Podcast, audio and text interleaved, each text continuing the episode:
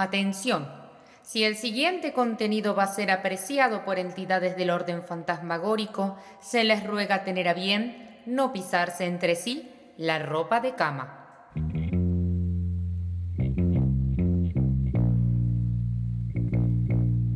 En un magnánimo esfuerzo de producción, el grupo Grave se enorgullece en presentarles su más no tan reciente producto.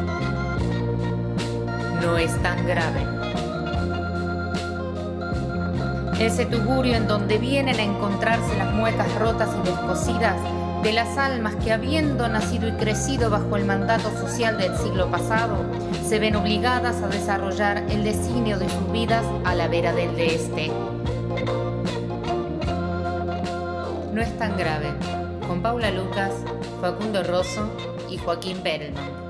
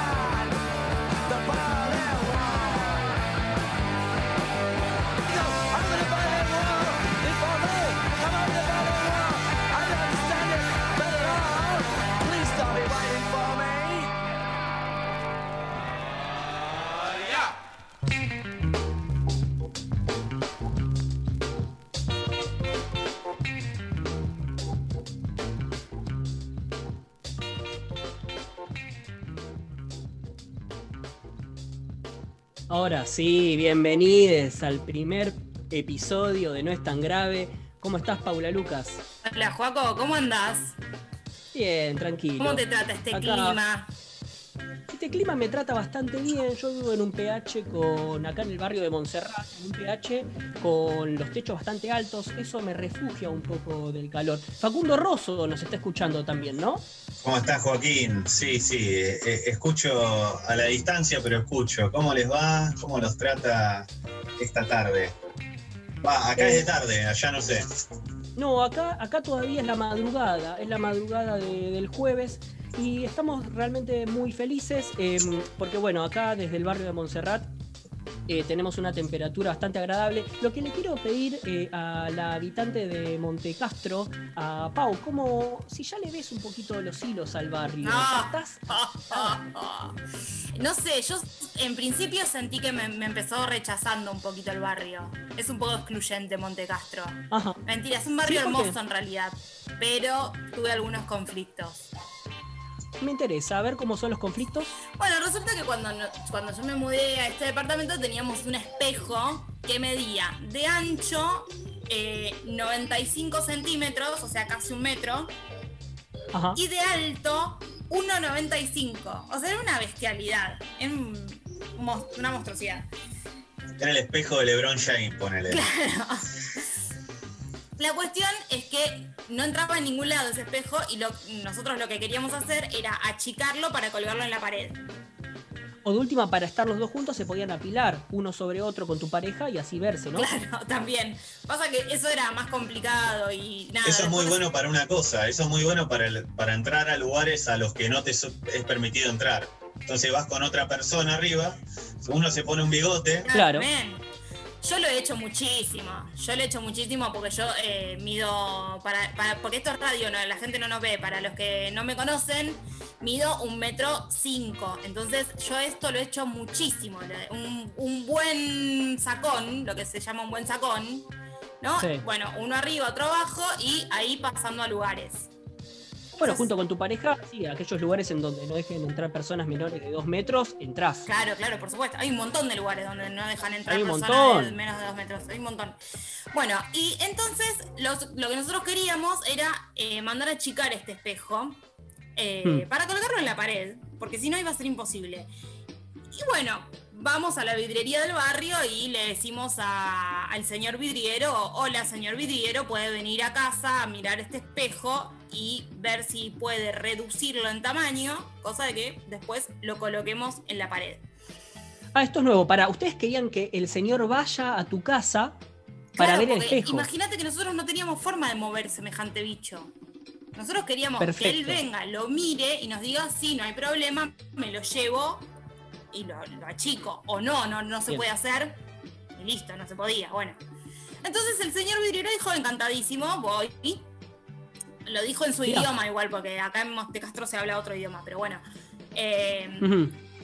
y bueno, nada, Bien. vino a, ver, vino a ver el espejo y nos dijo, sí, esto para mañana lo tienen. Y se lo llevó. Epa. Promesa, ¿eh? Buena. Ahí, bien. Buena yo promesa. dije bien, o sea, Presupuesto, no se habló. 500 pesos. Lo cual Eh, es bueno. irrisorio, porque la verdad, na- ¿qué sale 500 pesos hoy? Esto pasó ahora, digamos. Esto pasó en agosto del 2020, o sea, Está bien, perfecto. 500 pesos era muy poco. muy poco, muy poca plata.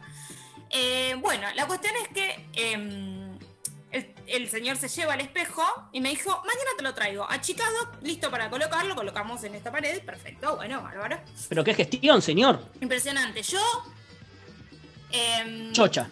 directamente ya diciendo, bueno, listo, esta gente es, Me olvidé. ¿no? Eh, como dicen ahora los niños, todo lo que está bien. Eh, Hmm. Todo lo que es, todo lo que está bien. Eh, Ya te estabas mirando en un espejo de tu tamaño. claro, Era impresionante. increíble. Bueno, yo fascinada con este barrio precioso y con esta gestión. Bueno, y Porque aparte ya el barrio se, había, eh, se, se redujo al señor de los vidrios. Porque no es que el barrio es Claro. hermoso por él. no es- es- este barrio es todo lo que está bien. Es un quilombo Eh. ese barrio. Es un quilombo. Bueno, cuestión eh, que al otro día el señor vidriero me había prometido venir y nada, no, no apareció. Entonces dije, bueno, qué raro, porque también se dio, hay que decir todo, se dio que estaba lloviendo. Y dije, bueno, por ahí por la lluvia Claro. no vino, porque imagínate, pobre señor vidriero, abajo de la lluvia con un vidrio, es algo muy peligroso. Entonces Sí. Dije, bueno, yo lo llamo por las dudas. Por ahí, nada. Es un tema de lluvias. Eh, ¿Dónde quedaba? ¿Cuántas cuadras? Cinco cuadras. Mm, Pero semejante armatoste, Eh, ¿no? bueno. Cinco cuadras, por más que sea. Claro, por eso. Claro. Eh, Sí, sí, va. Bueno, nada, lo llamo a este señor eh, que me hablaba en su idioma y. mm, bueno, no, discúlpeme, no lo quería molestar, no lo quería apurar, pero quería saber si iba a llegar hoy el espejo, como habíamos charlado ayer. Y me dice que se le rompió. Buenas tardes. ¿Qué el se le rompió? Pero el espejo ya lo había pasado a buscar por tu Claro, casa. se lo había llevado. Ah, se lo llevó, ya se lo había Claro. llevado y, y se le rompió. Claro. Y me Ah, lo avisa tremendo. cuando yo lo llamo. Ahí ya dije, mmm, Mm, se huele estafa. claro, Bueno, este señor, la verdad que, bueno, la verdad que yo esperaba algo gracioso, es una, es una tragedia. No, y además, eh, vamos a inaugurar una sección ahora, en este momento, eh, produciendo al aire. Eh, esto es, esto es la, la columna de denuncias. Sí, denuncias barriales. Vamos a hacer. Tengo un montón. Bueno, bueno, es un adelanto a lo que vendrá, me parece. Bueno, y este señor se llevó el espejo. Lo más gracioso fue que al día que tenía que venir a buscar el espejo para llevárselo y achicarlo, Sí. yo le pregunto si le faltaba mucho, pues me dijo a una hora y llegó como dos horas más tarde. Entonces yo le pregunté si faltaba mucho para que llegue, y su respuesta fue Mm, algo así con esta voz, ¿no? Llega, llega, llega por la cancha del campeón. La cancha del campeón. Claro, pero uno jamás lo La cancha del campeón por ahí, que será la Jamás cancha de Vélez. sospecharía que Vélez, claro, Algún o sea, campeonato. Vélez no es nada, No, claro, porque no, sobre todo por no es Vélez. campeón. O sea, por default Vélez no es campeón. No es campeón. O sea, En- eh, Claro. como dirían Pero- ahora la, la gente, no importa cuándo leas esto. Pero algo, hubo, claro, claro. Claro, hubo, pero hubo algún reclamo posterior de parte Sí, tuya. claro, hubo un montón de reclamos posteriores. ¿Algún insulto? No llegamos a los insultos porque este, este señor eh, es un tipo que no se sabe muy bien eh, qué esperar. Hmm. Es, eh, está como rozando. rozando de ser un poco analfabeto, un poco mm, hombre de las cavernas, no, no se entiende muy bien lo que dice. Hablar- Y por hablar momentos con él, también claro. parece un poco cocainómano. Claro, hablar con él es como un viaje en el tiempo, parece. Es un Eh, viaje en el tiempo con cocaína. Claro, bueno, una mezcla un poco Un bueno, que, nos conduce a un vidrio roto. Claro, exacto. Mínimo, de mínimo. Bueno, ya, ya sabemos Eh, que, bueno, en Montecastro no es el mejor barrio. Para Desaconsejo, desaconsejo eh, mandar a cortar vidrios en, en Montecastro. Después el resto de las actividades el suele- suelen estar bastante bien. Pero si van, si tiene que cortar un vidrio, en Montecastro no. Yo le diría que Monte- mejor en Montecastro no. nos quedan Elijo 99. otro barrio. Nos quedan 99 barrios porteños para ir a, a cortar nuestros vidrios. Yo ahora tengo, tengo mucho, sí, tengo mucho miedo de continuar eh, esta apertura del capítulo número uno de, de No es tan grave, porque ahora tengo que hacerle la misma pregunta a Facundo Rosso sobre si él se siente, no parte del barrio de Flores donde vive, si él siente, si ve algún hilo, si le ve los detalles al barrio de Flores. Le pido por favor, el, capítulo dura dos horas nada más, así que sea corto. Bueno, no, para brevemente, de todas maneras, no hay nada del barrio de Flores que decir que no haya dicho mejor que yo Alejandro Dolina. Me parece que eh, lo que es un plano general del barrio, quien nos está escuchando más o menos tiene que tenerlo. Y si no, les recomendamos, como siempre, ir a, a la lectura de Dolina. O empezando visitarlo por mejor. el último. No, Dolina vive en, en otros No, barrios. Dolina no, al barrio visitar. Visita el barrio de Flores Sí. Bueno, pero circunstancialmente uno Che, Dolina, contame de Flores. No, pibe, anda al barrio. No, aparte no, te saca los balazos y lo bien que haría. Lo que digo es que el barrio de Flores, por lo general, es un lugar de tránsito, ¿no? La plaza, la iglesia, el centro comercial de Avellaneda. No hay mucho que se pueda agregar. Sí, es cierto que, bueno, es un barrio con todas sus cualidades. Es un barrio de tango, un barrio histórico. El barrio que en realidad fue la última comuna en acoplarse a la capital federal. Siempre Ajá. fue un municipio aparte. Podría bien reclamar ser separatista. Este lugar, eh, su- este barrio, que, que- donde hoy es el barrio de Flores, en realidad era llamado en los tiempos de- del Neaupa eh, las tierras de Flores. Vos de- en el DNI, en el DNI decía Joaquín, por ejemplo, vive en las tierras de Flores. Muy bien, era la tierra de un señor que se llamaba Flores, que venía a vacacionar acá. Te quiero preguntar, ¿vos sos de esos que camina por el barrio y saluda a todos? Sí, Te sí. saludo al, Sí, sí. al muchacho del puesto de diario, al mozo por la sí. Y ventana. ahora que es pelado ni te cuento. Ahora que, bueno, eso es, un- eso es un tema, porque digamos que nadie lo, lo han escuchado en el capítulo número cero, con el pelo largo, ahora tiene el pelo más corto. Se le nota la voz, sí, sí, se le nota. Facundo está, está Está distinto. distinto. es otra persona. Eh, de hecho, ha tenido un episodio también eh, por el barrio de Flores. Siempre, siempre en el barrio de Flores hay, hay episodios de. Es como relatos salvajes, pero, pero sin cámaras, ¿no? Eh, no, no, lo de hoy no, no vale, no vale la pena tanto por, No te agarro. Yo No, se lo cuento. no, yo se eh, los cuento. Si, no, si a vos contá, te da fiaca, contá. yo se los cuento. Facundo iba por la calle. No, iba por la calle no hace bicicleta, falta. Y de repente un motociclista le grita: Pelotudo, anda por la bicisenda.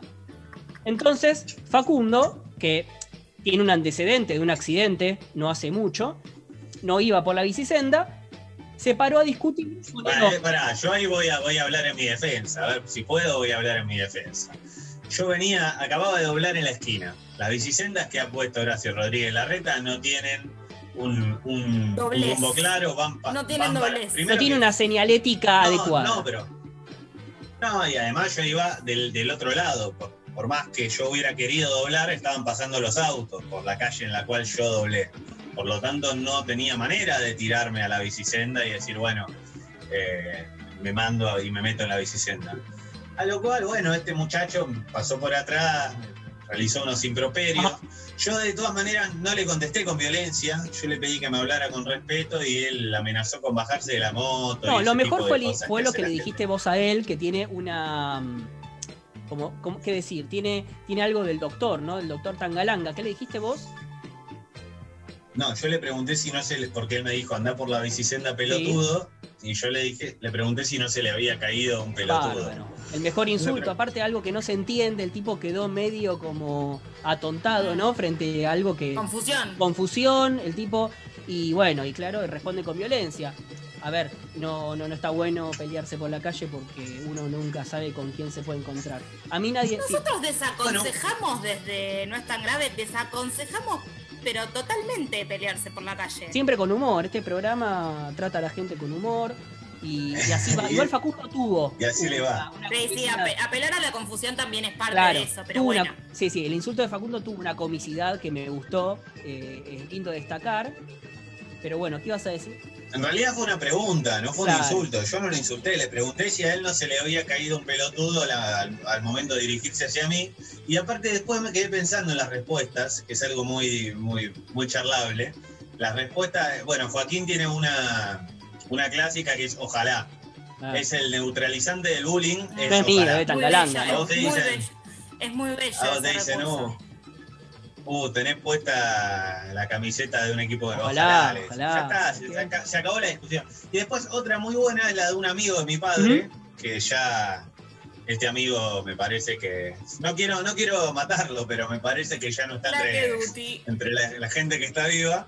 Eh, tenía la respuesta que era más que vos, Hmm, que concierta completamente al interlocutor. Vos me decís, vos sos un pelotudo, y yo te contesto más que vos. ¿Qué? claro, me encanta. La Lo cual, confusión me lo- encanta. lo cual es maravilloso porque confunde al interlocutor, lo deja como en un estado de. Primero, estás afirmando que la otra persona también es un pelotudo, pero que en el momento de, de distinguirse como pelotudo, vos te distinguís más que el otro incluso. Sí, sí.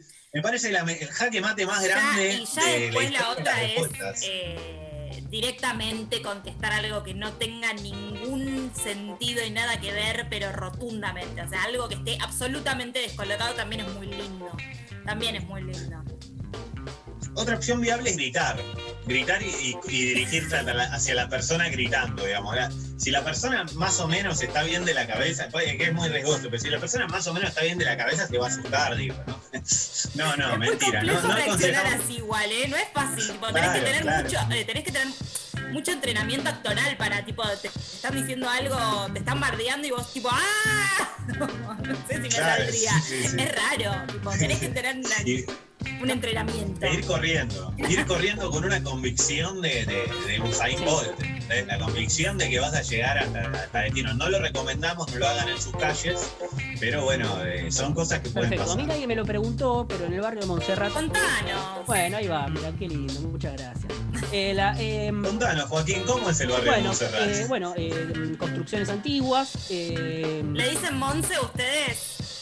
Sí, Monse, pero me gusta Montserrat del todo. Eh, debo reconocer que hace muy poco identifiqué eh, las- el perímetro de- del barrio donde yo vivo y me gustó. Hay, mucha trifulca también con los autos y las motos. Acá, obviamente, es un, muy transitado. Entonces, eh, no, yo lo que les quería decir acá las construcciones son con, con techos altos, hay mucha trifulca de, de vehículos y lo más lindo es que las veredas son muy angostas, ¿viste? Entonces no puedes ir con tu pareja de, ni de la mano, ni ahí, ni, ni toqueteándote, sino que tenés que. Es antigoma. Es antigoma, tenés que ir uno adelante y otro atrás. Eso sí sos un ciudadano ejemplar, ¿no? Para que el otro pase cuando pasa al lado tuyo. Ahora en tiempos de cuarentena es muy complicado, ¿viste? Porque siempre está el que no tiene barbijo, el que tiene barbijo nariz afuera, y es todo muy complicado. Te obligan a caminar por la calle, esa callecita del microcentro que pasan los colectivos, que te pasan por al lado, te dan miedo. Sí, te da miedo. estar en la vereda, en la vereda mismo tratar te da miedo. Imagínate tener que caminar por la calle para no contagiar. Sí, claro, y otro- sí, te tenés que tirar, eh, eh, es elegir o el bondi o el COVID.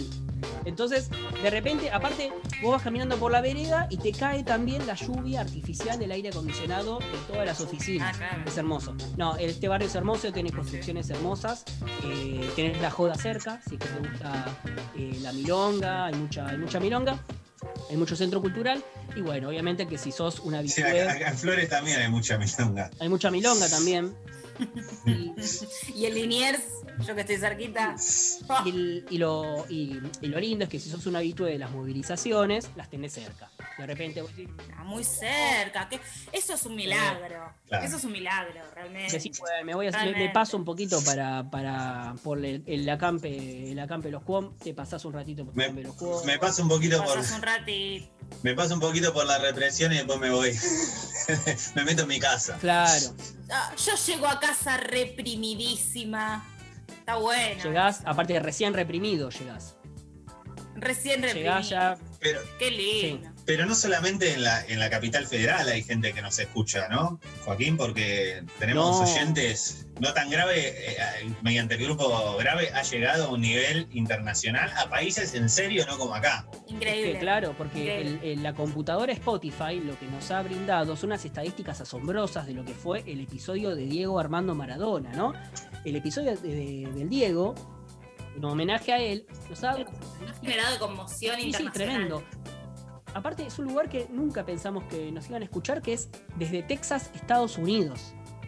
Impresionante. Una locura. Es una localidad eh, que nosotros eh, tenemos muchas coincidencias ideológicas. eh, pensamos lo mismo sobre, sobre las pieles que tienen que tener la gente, sobre la legitimidad que hay sobre el color de La pena de muerte. sobre la pena de muerte, pena de- A mí me gusta lo de las armas. eh, las armas. Yo estoy muy a favor de. Así que- sí. Lo de la droga. Sí, porque viste que es, es muy, eh, está muy, muy claro que cuantas más armas tenga la población, menos se matan. Es como, como cuanto más ribotril tengas en tu casa, menos ribotril tomás. Claro, exacto.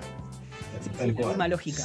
Eh, tenemos muchos oyentes, eh, se ve que ha, ha gustado el programa del Diego y lo han escuchado desde, desde Texas. Así que bueno, quizás eh, eh, esta apertura del programa se la va a dedicar a él, ¿no? Un poquito con, con una, una, una canción. O a ella. O a ella. O a ella. Una- una- Yes, una- you there. o a ella, o a él. Lo, lo lindo, lo lindo es que en, en- en inglés le podemos decir you y ya está, no hace Claro, you. falta. No, no- For you. de neutro, hermano. De- de- This, For you. this program. It's just Pará, for you. Sí, 7%, ya for you. un 7% de personas de Texas que nos escucharon, no es que es uno solo. Igual el 7% de la gente que nos escuchó creo que es eh, media, tres cuartos de persona más o menos. Claro, O sea, so- eh, Es un- es una persona que mide como yo. Claro. O alguna persona que le hayan amputado las piernas o algo por el estilo. Que puede ser que. Bueno, en Un Maradona tejano. Bueno, le un Maradona dedicamos. tejano que le cortaron las piernas. a ese, a ese tres Claro. cuartos de persona, ¿qué canción le dedicamos, Facu? Bueno, vamos a dedicarle una canción eh, a la onda tejana, con un poco de rock and roll, un, un famoso, un, un instrumento muy estereotipado ahí que es el banjo, tocado Hermoso. por Lisa LeBlanc, un descubrimiento de esos que, que descubre también, eh, de- después más adelante vamos a ahondar, pero nuestro SEO tiene mucho que ver, es discotecario, él además de, de todas las, las profesiones que desarrolla, es muy es melómano. Siempre está con algún descubrimiento, alguna banda rara, de algún lugar remoto. En este caso nos trae la canción de Lisa LeBlanc que se llama You Look Travel, but I West I Do Too. Larguísimo el título. Y bueno, vamos a ver cómo suena. Eh, nos vemos el bloque próximo. ¿eh?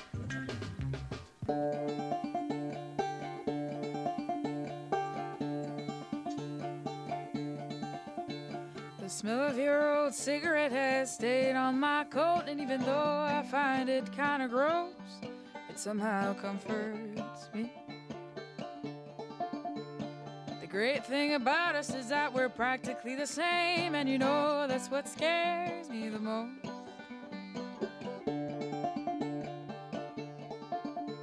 My heart's always traveled with me in my suitcase, and I guess I don't want to see it ending up in yours. Like trouble, but I guess I do too. Well, you look like trouble, but I guess I do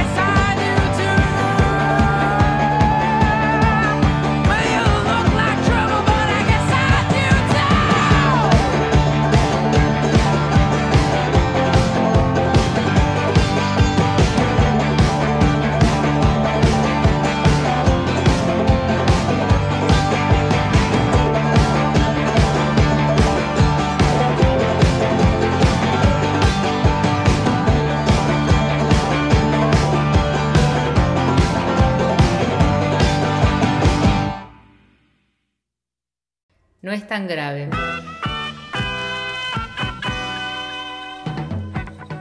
El oasis de quienes pasaron de moda.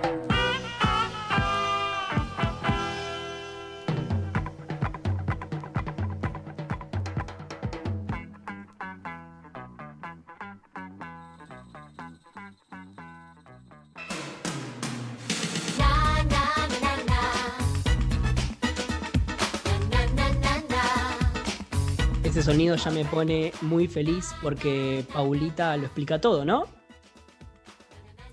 Así es, Paulita le explica todo, ha llegado aquí. Y hoy les quiero contar, eh, yo no sé si ustedes sabían, existió una princesa que también fue psicoanalista, ¿sabían? Mira, una. No, la verdad que no. Una princesa No, las psicoanalista. princesas. No, las princesas que yo, que yo conozco eh, se educaban en su casa y estaban ahí encerraditas. Castillos. Bueno, a esta le pasó algo parecido. Eh, estamos hablando de Marie Bonaparte, que nació el 2 de julio de 1882 y murió el 21 de enero de 1962 a los 80 años. Marie Bien, Bonaparte, buena una buena vida, sí. Eh, Una muy buena vida. Marie Bonaparte es la hija de Marie Félix Blanc y de su padre, que es, eh, bueno, en realidad fue el príncipe Roland Napoleón Bonaparte. Bien, me encanta todo esto, ¿sabes por qué? Porque yo vi hace poco de Crown y la verdad que toda esta movida me, me fascina. Bueno, hay un dato, hay un dato que rosa de Crown en esta columna. Mm. La toca Bien. tangencialmente, digamos. Ya más adelante les contaré. Eh, bueno, por supuesto, este apellido ya, ¿no? Nos suena a todos, a todos. Bonaparte, de algún lado lo Claro, Bonaparte, bueno. Sí. Eh, Marie es, es o fue la sobrina bisnieta de Napoleón Bonaparte. Ajá. Bien. Eh, y bueno, el objetivo de su, madre, eh, su madre falleció eh, cuando Marie Bonaparte era muy bebé, muy apenas después de que nació en realidad. Eh, creo que al mes de que Marie nació, la madre falleció. Entonces se crió con su padre y bueno, distintas gobernantas que eran las que criaban a, a las niñas en ese momento. Eh, claro, bueno, porque vi- va, sí. no sé, lo que me imagino es que es muy poca la crianza de, de esos bebés con sus padres. Claro, sobre todo la, la Sí. alcurnia, ¿no? Que bueno, Mm. prácticamente, o sea, lo que dice la historia es el padre se recluyó en la punta del castillo y la dejó a la piba con sus gobernantes y bueno, hace lo que puedas. Y la idea de este padre era, de, de, mm, de Roland, era mm, casarla bien, ¿no? Bueno, mantener la, aristocracia, digamos. Casarla bien casada. Entonces se terminó casando ella con Jorge de Grecia. Este tipo terminó siendo Jorge de Grecia. Em, porque capaz era un lindo tipo. no, no, es- ese dato no te lo tengo, pero eh, lo que sí sabemos es que terminó siendo tremendo trolo, divino, glitter, brillantina, todo lo que nos gusta en realidad, pero bueno, nada, Marí tenía como algunos dramas, no con que él, no con que su marido sea homosexual, de hecho, todo lo contrario, en un momento ella ya harta, harta, porque la verdad que Está recopada ella. ella divina y aparte su gran, su gran drama, ¿no? Del que vamos a hacer, en el que vamos a centrarnos hoy, es eh, justamente que eh, ella no podía alcanzar la- lo, que, lo que llamaba la volupté, que es el orgasmo, básicamente. No, Hmm. no, no, bueno, no podía. Y nada, ella ya hinchada las pelotas, con un marido que la verdad que prefería otra situación. eh, un día le dijo, ¿sabes Ah, el- qué, Jorge? Te compro un petit hotel, vos anda ahí, en fiestate con cuanto chongo se te cruce, y yo me voy a hacer terapia con Freud. Esto es el nudo de la cuestión. Perfecto. ¿Y la ausencia de sexo o el mal sexo era la Y cuestión? era un poco de todo, ¿viste? Eh, era un poquito de todo. Em, Entiendo. La cuestión es que ella, en realidad, en su, digamos, en su, en su juventud, lo que quiso hacer era estudiar medicina, pero viste que en esa época las mujeres Tremendo. no, claro, las mujeres no estudiaban medicina, sobre todo las mujeres Pará, que se tenían amiga. que casar bien, ¿no? Con el con el con Jorge de Grecia, que bueno, tenía que per- pertenecer a la corona de, de Grecia y de Dinamarca. Bueno, justamente esto es lo que la liga a porque Jorge de Grecia es re- resulta ser el tío de eh, el príncipe de Edimburgo, que también era príncipe de Grecia, bueno. eh, por ende, termina Aparte- siendo la tía de el marido de eh, Isabel. O sea, Sí, hoy, claro, sí, hoy de último una piba que, que obligan a tener hijos, ponele, eh, no, y no puede estudiar medicina por eso, porque se tiene que, que adecuar, digamos, a las tareas de cuidado, lamentablemente. Pero en esa época ni siquiera tenía la tarea de cuidado de, de sus hijos, o sea, nada que ver. ella tenía que dedicarse a ser una, una dama de alta alcurnia y bueno, de casarse y, y- y seguir procreando niños de alta alcurnia para mantener el linaje, digamos. Entonces Mm. el padre, que era un aficionado, le dijo, "Oh, no, pero de ninguna manera vas a estudiar vos. Entonces ella, ella ya de- directamente una reina, pero no reina como, ¿no? No, de la, no reina de realeza, sino de... No, una viva bárbara. eh, se me- de muy bicha, se metió en la facultad, dijo, yo me hago pasar por médica. Y ¿Se empezó... anotó? No, no se anotó, imagino, se metió, se- se- no, no, se Ah. mandó, se mandó y dijo, yo soy médica. Y a mí me van a tener que contar, empezó a buscar testimonios, ¿no? De minas que tenían el mismo problema que ella, que, bueno, en ese momento le decían frigidez, hoy sabemos que no es frigidez, pero bueno. Eh, bueno, Sexóloga. contame, claro, bueno, es que, bueno, ahí vamos, allá vamos. Eh, les empezó a preguntar, bueno, contame a vos qué te pasa, por qué no llegas a sentir la volupté, contá que la volupté esto, que la volupté lo otro. Recolectó alrededor de 300 testimonios de mujeres Sí, sí. en su misma situación. Un montón, un montón. Sí, se quedó corta, seguro, porque ese Sí. común. Claro, eh, pero bueno, pensemos en un hospital, en un pueblo, bueno, no, no- No, no, no sí, creo claro. que... eh, bueno, en este momento Marí tenía aproximadamente eh, 44 años y ella llega a la conclusión de que el problema que tenía era que su clítoris estaba a 3 centímetros de la vagina. Entonces esto no le permitía alcanzar la volupté. El clítoris Claro, tenía que roce. estar, claro, el clítoris tenía que estar más roce. cerca. Con lo cual se sometió, buscó un médico en Viena, eh, Era cuestión de acercar una buena lengua, ¿no? A la cuestión, más que de, de acercarlo al, al lo que sea, lo que cualquier otro, Claro. cualquier otro instrumento hubiera estado bien, digamos, pero bueno, todavía eh, eh, estaba muy inexplorada esta cuestión, porque sobre todo a la- no se le, digamos, eh, la ciencia no se preocupaba por la satisfacción sexual de las mujeres. Era algo inédito que alguien se preocupe porque si una mujer tenía un orgasmo, no, ridículo, ¿quién va a pensar en eso? O sea, ¿qué importa? Si al fin y al cabo lo único que importa es que, nada, que con suerte quede embarazada y que con suerte se muera después de parir. O sea, claro, y que no joda más.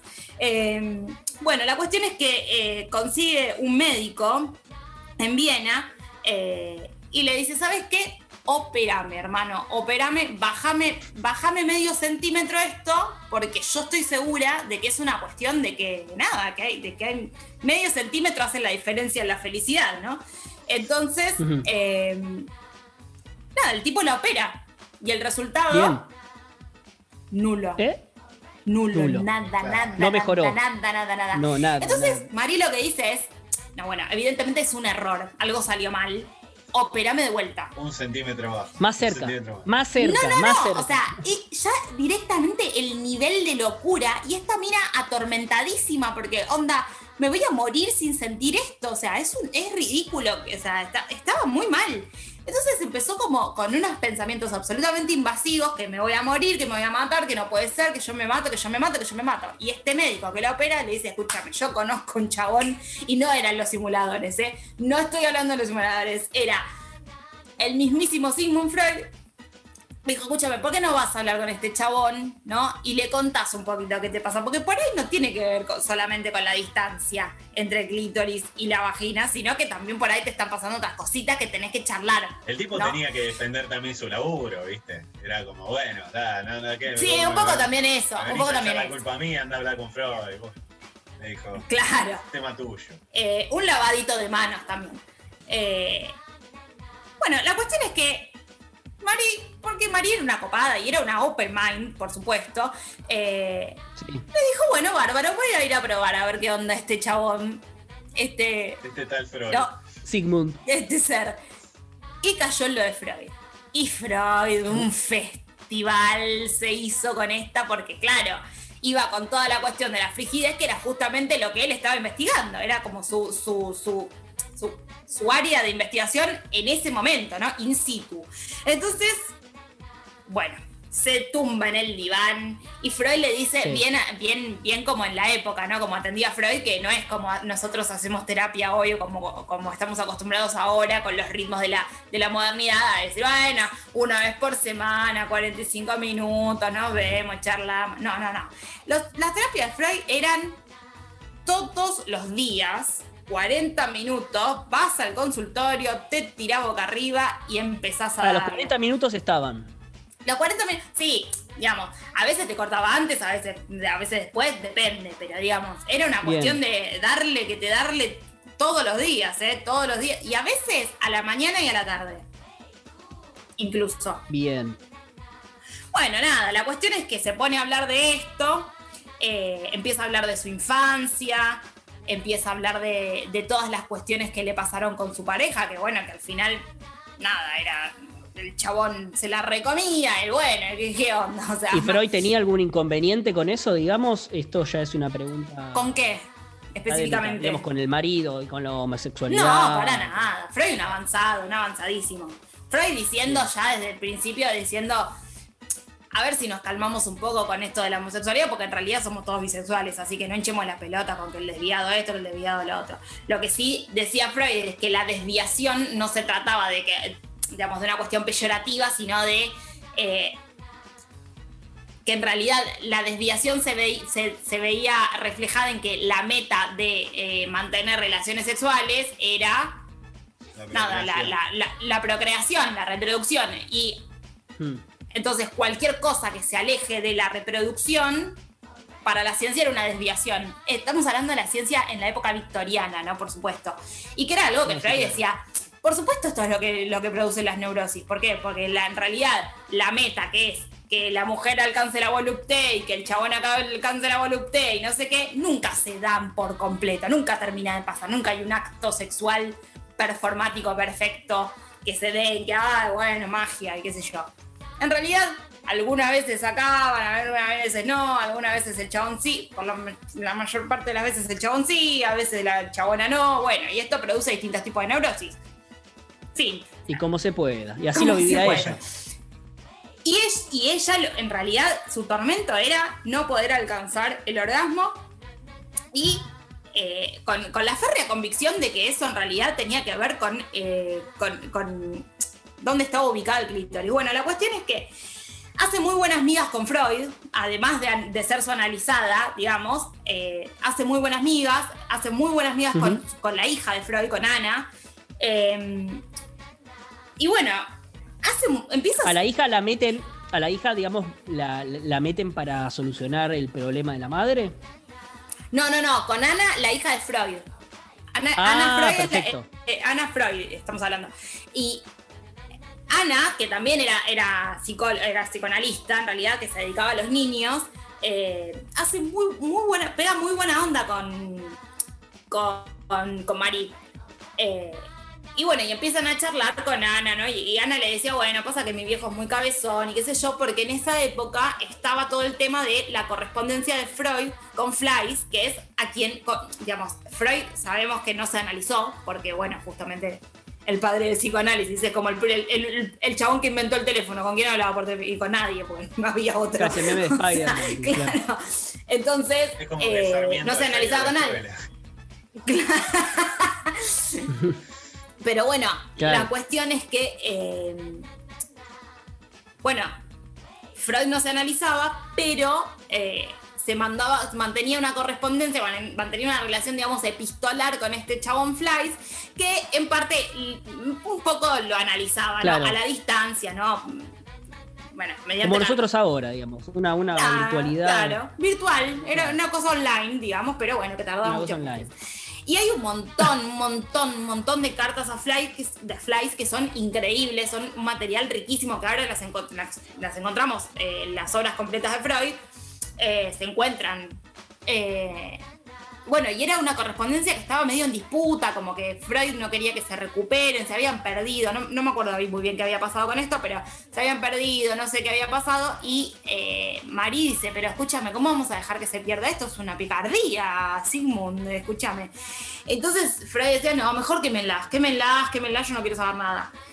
Entonces, claro, No. María habla con. No, Freud. Claro, María, María habla con Pará. Ana y le dice, escúchame, eh, ¿cuánto, ¿cuánto sale? Yo pongo la. Yo pongo la mosca, la billulla, compramos las cartas y se mandan a que se edite esto y que quede en la biblioteca porque la verdad que es un material precioso.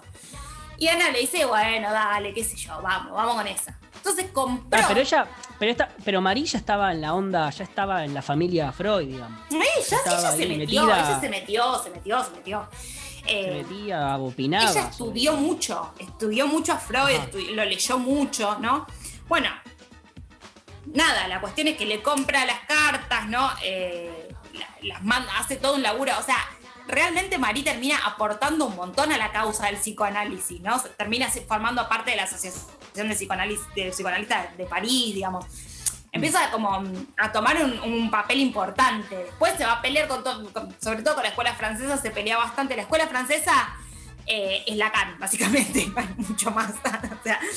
pero bueno, a Lacan no le caía muy bien Marí, eh, tu- tuvieron distintas, eh, distintos cruces en determinados momentos, pero bueno, no importa, eso para, para otra columna. Eh, la cuestión es que, nada, Marí se recontra metió, estuvo muy implicada en la familia Freud, sobre todo en los últimos años de vida de Freud. Sí, Y utilizaba Diván, Marí, toda esa cuestión. Claro. Pero antes de llegar a eso, eh, la cosa es que, bueno, compró, compró esta correspondencia, co- eh, esta, eh, pasó a ser patrimonio, digamos, de, de- para, para publicar y qué sé yo. Hoy las podemos leer todos, está al alcance de todos. Eh, y además eh, hizo todas las investigaciones como para que luego salgan las horas completas y poder recuperar toda la bibliografía de Freud. Así que nada, ella terminó siendo princesa y psicoanalista, atendía a sus ¿Y el orgasmo? pacientes. ¿Eh? ¿El orgasmo qué pasó? Nunca, lo- nunca lo alcanzó aparentemente. No. No, sí. No. nunca- pero todo su material quedó comprobado, en todo su material, digamos, escrito, quedó comprobado que hoy los, digamos, quienes, quienes hacen cirugías de este tipo, eh, acuerdan todos que la distancia perfecta entre el clítoris y la vagina son dos centímetros y medio. Así que fue muy acertado, o sea, fue muy, realmente muy acertado. Y escribió un montón de cuestiones de, de sexología, fue la descubridora, digamos, del punto G, de la importancia de la preponderancia del clítoris en el placer sexual femenino. Eh, nada, la verdad que un- grandes, grandísimos aportes al psicoanálisis también. Ella terminó psicoanalizando en, la- en el lugar donde murió, en Saint-Tropez, eh, bajo, un, bajo un castaño, con su diván de mimbre, tejiendo al crochet, alojando a sus pacientes en, en, su, en su mansión y, y después llevándolos a París de vuelta con su chofer. O sea, un- una, una analista muy poco ortodoxa. Eh, No, que, que- que una princesa nos traiga estos conocimientos es Y extraordinario. que además le salvó la vida a Freud porque, bueno, ya, cuando, ya lo, lo obligó, medio que lo obligó a salir de, de Viena en las- los últimos días de vida. En realidad no los últimos días, pero sí, Freud ya estaba muy mal con, con el cáncer muy avanzado de la mandíbula. Y bueno, se venía el nazismo encima, ya, ya había llegado a Viena y ya lo le estaban pisando los talones a Freud. eh, realmente le estaban pisando los talones, habían secuestrado a una hija suya, o sea, ya la tuvieron que recuperar y qué sé yo, y todo bien. Pero Marie le dijo: Escúchame una cosa, no me importa si querés o no querés, vos te vas a vivir a mi campiña en Londres. Y de hecho, Freud se va a la campiña en Londres, pero zafa por un pelo. Y finalmente, en 1939, se nos va el queridísimo Sigmund Freud. ¿Tenemos alguna Y- canción para dedicarle a.? Claro que sí, porque en la línea de, lo- de la, de la decadencia bonapartista, eh, nada, les quise traer un tema mm, que se llama You Are My Waterloo de los Libertines. Ojalá que lo disfruten.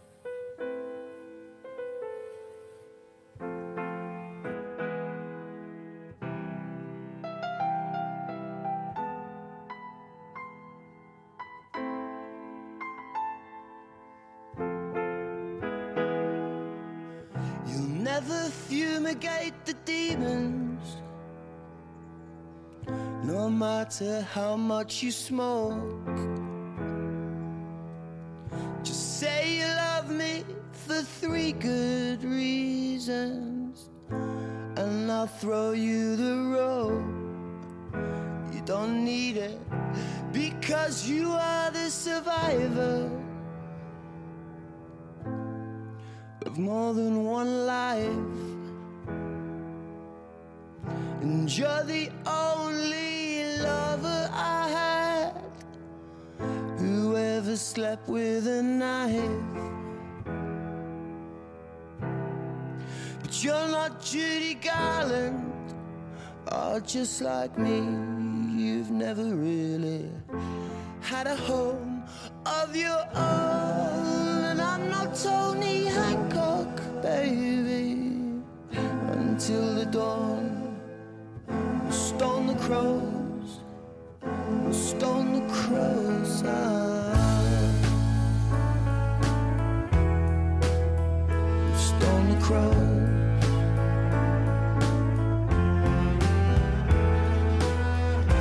And you see, I brought you flowers.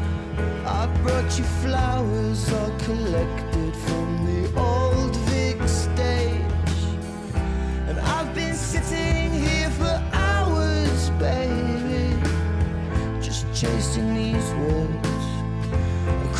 place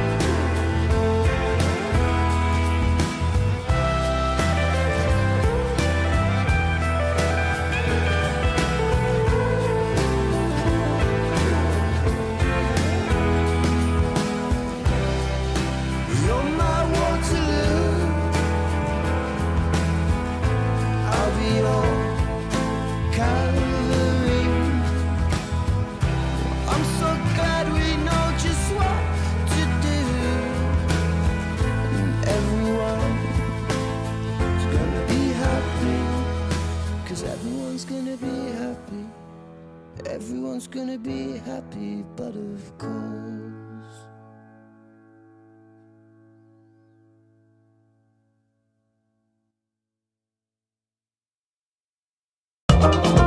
No es tan grave que a tus 30 años no hayas decidido del todo qué querés ser cuando seas grande.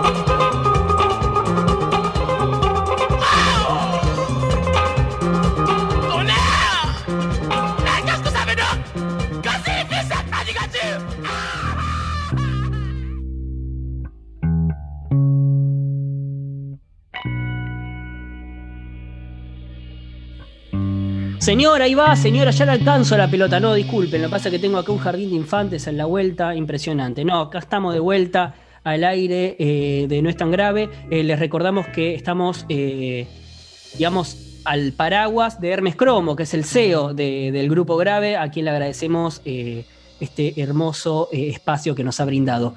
Pero bueno, acá lo tenemos a Facundo Rosso con un corte de pelo muy nuevo que nos va a traer su hermosa sección, su hermoso espacio sobre música y política. Corte de pelo es un decir. Sí, Joaquín, bueno, nuestro espacio de rock y política, nuestro asiduo espacio de rock y política. En el especial del Diego se camufló dentro del Diego y la política, pero bueno, va, va un poquito por acá. Yo quería abordar, Sí, a propósito de que ahora el 8 de febrero se cumple 2012 a 2021, nueve años sin Luis Alberto Spinetta físicamente al menos. Quería abordar un poco una Spinetta que por lo general al fan de Spinetta, al- o por lo menos a, a- a los que son más adultos, no le gusta mucho, que es el Spinetta se político. ha dicho mucho sobre Spinetta, ¿no? Sobre muchas facetas. Fue complicado hacer una columna que intente decir algo nuevo, ¿no? Sí, además eh, se ha dicho mucho sobre Spinetta y aparte hay, hay, como te digo, una férrea oposición a la idea de verlo como una figura política, ¿no? También lo fue, al ser un artista popular y bueno, tener la historia que tuvo, toda su implicancia fue, fue importante. Vamos a empezar diciendo que Juan Domingo Perón asume su tercera presidencia el día 12 de octubre de 1973, ¿no? Bien. Esto, esto es un dato concreto. Era un contexto complicado, el país Un oscil- dato, no una opinión. Sí, sí, no, esto es, se sabía, ¿no? Eh, Data pura. el, digamos, el país estaba oscilando entre festivales ¿viste? de la primavera camporista y la muerte de Rucci, por ejemplo. O sea, dos días después de haber ganado el peronismo con 62% más o menos, el, el resultado electoral más holgado de la historia argentina, eh, bueno, muere Rucci. Eh, Algunos dirían lo asesinan, otros diremos lo ajusticiaron. Este, el clima social de la época, eh, como ustedes saben y todos sabemos, alternaba de dictadura en dictadura, veníamos de Onganía, de Levingston, este, la juventud se dividía, como bien ha dicho, por ejemplo, Pedro Rosenblatt, entre la juventud rockera, la juventud hippie, beatnik, también se decía, a fines de los 60, principios de los 70, y la juventud más politizada, más, digamos, implicada en la militancia, muchos y muchas incluso en la lucha armada. Era una juventud, como sabemos, muy comprometida. Y bueno, había ahí como una brecha. Antisistema eran todos, digamos. eh. O no sé si antisistema capitalista, sino antisistema en términos del status quo, ¿no? Todo el mundo. No era un, un un sector antisistema. a Perón. No era un antisistema al estilo expert. No era un antisistema vacío, era un antisistema con un fundamento político, en algunos casos como el de Spinetta espiritual, pero también político, porque mucha gente que gusta de la música de Spinetta quiere alejarlo de sus declaraciones políticas, de su implicancia. Hay muchas fotos de Néstor Kirchner, por ejemplo, con Spinetta, de cuando él tocó en el Salón Blanco, que ahora más av- avanzada la charla vamos a, a tocar ese tema. Eh, pero, por ejemplo, eh, Spinetta tuvo implicancia todo el tiempo en política. En los años 70, eh, yo venía diciendo, Spinetta, cuando Perón asumió la presidencia, tenía 23 años y estaba sacando a la luz Artó, que fue su disco casi que por excelencia, digamos. Artó, un disco que todo el mundo conoce, con temas como Cantata, Bajan, eh, Todas las hojas son del viento, Cementerio Club. De hecho, bueno, en una trifulca, ya en dictadura, Spinetta lo meten en cana Ajá. y en un calabozo, en un calabozo él encuentra escri- escrita la frase qué calor hará sin vos en verano o qué solo y triste voy a estar en este cementerio. Una de esas frases era que era perteneciente a, a Pescado Rabioso. O sea, él encanado encuentra escrita en la pared una letra de un tema de él. Este, una anécdota de Luis. Increíble. Pero. mm, Sí, sí. La verdad que eh, caer en cana, que también para la gente joven en ese momento era moneda corriente, Sí. el pelo largo, la ideología, el rock, el peronismo, el marxismo, estaba ya en dictadura, estamos hablando, ¿no? Estaba metido todo, obviamente, dentro de una misma bolsa. Entonces, a la salida de un recital de almendra, que eran unos hippies fumaporros, capaz eh, se podía armar quilombo igual con las autoridades, ¿no? Porque, Circuló un eh, poco eh, hoy en día ese afiche, ¿no? De ese festival de música que estaba sui generis, ¿puede ser? ¿A eso te referís? Bueno, sí. Eh, eh, eso no, eso es otra cosa, ese es el Festival del Triunfo Peronista, que es un festival organizado eh, por el Comando Peronista. Está, está, lo firma, tiene firma el afiche. Es un festival donde, bueno, el line-up es una locura. En Sí. ese line-up, por ejemplo, figura Pescado Rabioso. León Gieco. Eso fue un festival que se iba de Ogie con, bueno, unos cuantos, Billy Bond, este, Sui Generis, como decías vos. Eh, digamos, fue algo muy, muy trascendental, pero lamentablemente no llegó a hacerse porque se suspendió por lluvia. Mira vos. Ese festival se iba a hacer en Argentino Juniors y quien iba a presenciar ese festival fue, eh, era nada menos que Alberto Fernández, un joven, Claro un sí. jovencísimo Alberto Fernández que tenía 14 años.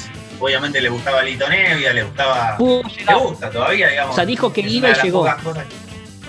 Claro. Bien. Eh, no, no, no, no. Se, se largó a llover. Se largó a llover, bueno, mirá. el festival. Después, dentro del mundo espinetiano, que te digo, eh, es muy reacio y es muy, muy gorila, muy anti, antiperonista, no le gusta la idea de que Spinetta se haya juntado con Kirchner, dice, no lo peguen al flaco a la política. Acá de esta sección lo que vamos a hacer justamente es pegarlo al flaco a la política y mostrar las decisiones que tomó con aciertos, con errores, tuvo declaraciones desafortunadas, tuvo también, qué sé yo, eh, algunos, Porque a Charlie. algunas buenas... A Charlie es más sencillo. ¿no? Pegarlo a la política. Bueno, a León ni hablar. Y claro, en todo sentido. Charlie lo podés pegar a la política en términos de que de los dinosaurios, de las letras, las metáforas, o podés pegarlo a la política cuando se juntó con Menem. Sí, tocar, pero sí, sí, es, Ah, interminable tenés- tenés para archivo. ser dulce. Claro. Pero de Spinetta también, y de Spinetta no se conoce mucho. Avancemos un poco más, en los años 70 todavía, empezó a dar unos pasos breves en la militancia orgánica, empezó y terminó, en la Juventud Argentina para la Emancipación Nacional. El Jaén. Hay una anécdota controversial respecto de Spinetta y un porro en un plenario, que es bastante conocida, es que parece que se estaba debatiendo justamente la idea de si convenía o no convenía el consumo de drogas, si era un mecanismo del imperio para alienar a los jóvenes. Bueno, estaban debatiendo eso y quedaron en que los grandes referentes, Spinetta era uno de ellos en la rama artística, no debían consumir marihuana y bueno, hay quienes dicen, o en realidad hay quienes dicen no, está escrito en un libro que es la- una biografía no autorizada que hicieron de, de, de Gali- de Galimba, de Galimberti, este, lo hicieron Marcelo Larraqui y Roberto Caballero, y bueno, donde Mm. cuentan que ahí parece que el flaco, no sé si se fue a una ventana y se prendió un porro y no lo pagaba y no lo pagaba y le dijeron apagalo. Y bueno, después Emilio del Guercio. Con esas discusiones que- que lejos estaba, ¿no? De la revolución o de ganar algún tipo de elección. Y era difícil, también lo que había enfrente era el Estado argentino, que es gigante. No, no, no, Eh, seguro, ahí. pero nada, la, la discusión sobre si fumamos o no fumamos porro. Y claro, era un debate también. Bueno, era, era otra No, época no, también, perfecto, ¿no? perfecto. O sea, tu- tuvo que pasar eso para que lleguemos a este momento. a que fumamos parece. porro. Claro, Ganamos. Claro, Claro. libremente. a este momento Claro. donde fuimos por. Bueno, en definitiva, Ganó Espineta. en definitiva, lo controversial de esa anécdota es que eh, Emilio del Guercio, bajista de Almendra y amigo de Luis, eh, lo desmintió esto. Dijo que, que sí, que estuvieron en el Jaén, pero que él estuvo mucho más metido que Spinetta, que Spinetta buscaba la sublimación espiritual por otro lado, que es verdad, es verdad, lo que dice el Guercio es verdad. El Guercio de familia peronista hace un año y medio se grabó diciendo que Macri fue un gran gobierno y hablando pestes del gobierno anterior a Macri. Así que un militante fervoroso de la última época de Juntos por el Cambio, Emilio del Guercio, inexplicable luego de todos los homenajes, y no es por cobrarlos, al contrario, los justos homenajes que se le ha hecho a Luis Alberto Spinetta en la gestión de Cristina Fernández de Kirchner, en el CCK, en el canal Encuentro, incluso el programa que tuvo Emilio del Huercio en Canal Encuentro, hablando de cómo se hicieron las canciones, entre ellas Muchachos de Papel, donde hubo un reconocimiento. Que en el macrismo no lo hubo, ni lo habrá. No, pero Porque no es que el macrismo de repente te saca No lo a. Teresa Parodi y el ministro. no escuchó una canción Claro, entera, no. Mauricio, de- del flaco. No, pero más, Sí, más sí, allá, pero, pero más allá de Macri. un poco muchacha, un es, un, poco. es un modus un poco operandi. baja. No es que Macri o el gobierno macrista o un gobierno así te saca a Teresa Parodi del Ministerio de Cultura y te pone a Chano o al Dipi o al Mago Sin Dientes. Cierra el Ministerio de Cultura directamente. Y otra cosa. Así Sí, funciona. Sí, sí. Así es otra cosa. Por eso mismo, digamos, eh, me- resulta muy asombrosa la postura de Emilio del Huercio, Emilio del Cambio, como le dicen algunos, eh, que tampoco serán santos de mi devoción, pero de todas maneras, Emilio del Cambio es un tipo que tiene una extracción peronista y que acompañó y que fue el que presenció esas reuniones, por lo tanto su palabra está bastante autorizada, ¿no? Digamos. Eh, bueno, más adelante, pasada ya la dictadura, O sea que para el este, flaco tuvo una participación política, una militancia orgánica durante la dictadura militar. No, previo. Previo, Previo a la dictadura militar. perfecto. Sí, sí. Digamos, como diría Ignacio Provéndola, de quien recomiendo su columna El Octubre de Spinetta, este, y, y de donde saqué bastante data, igual que voy a recomendar ahora un libro. Este, me parece que tiene que ver un poco con, con la, la etapa previa a la vuelta de Perón Hmm. ese momento de la militancia donde había un montón de orgas, no había un PJ, de hecho el, PJ estaba proscripto todavía. Entonces había orgas como Juventud Argentina para la Liberación Nacional, que después algunas fueron a parar al peronismo, otras siguieron y, y murieron en la suya, casi que hasta literalmente.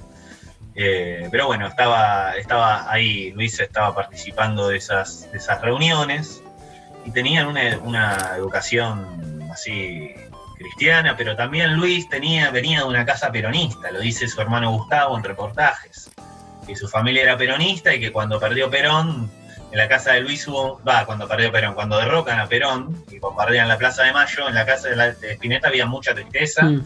Y cuando perdió Perón, quiero decir, perdimos las elecciones y nos quedamos sin trabajo. Esto le pasó al padre de Spinetta, quien luego cantaba tangos también, pero bueno, eso no se dice mucho. En definitiva, bueno, Spinetta tuvo una participación política muy activa. Y por lo No, tanto, me sorprende, eh, me cuando- sorprende que me hayas dicho eh, que tuvo una participación orgánica en política. Eso sí me, me llama la atención. No, obviamente que tenga una, una posición crítica, no me sorprende que sea un hombre de inclinación de izquierda, eh, pero la participación orgánica sí, la verdad que me sorprende. Por todo lo que significa, ¿no? Y más, Seguro. y, y más por los años incluso previos a la dictadura. Y era una época para comprometerse, sin lugar a dudas, en algo, pero para comprometerse. Todas las épocas lo son, de todas maneras. Siempre hay urgencia. En el año. Seguro, seguro que sí.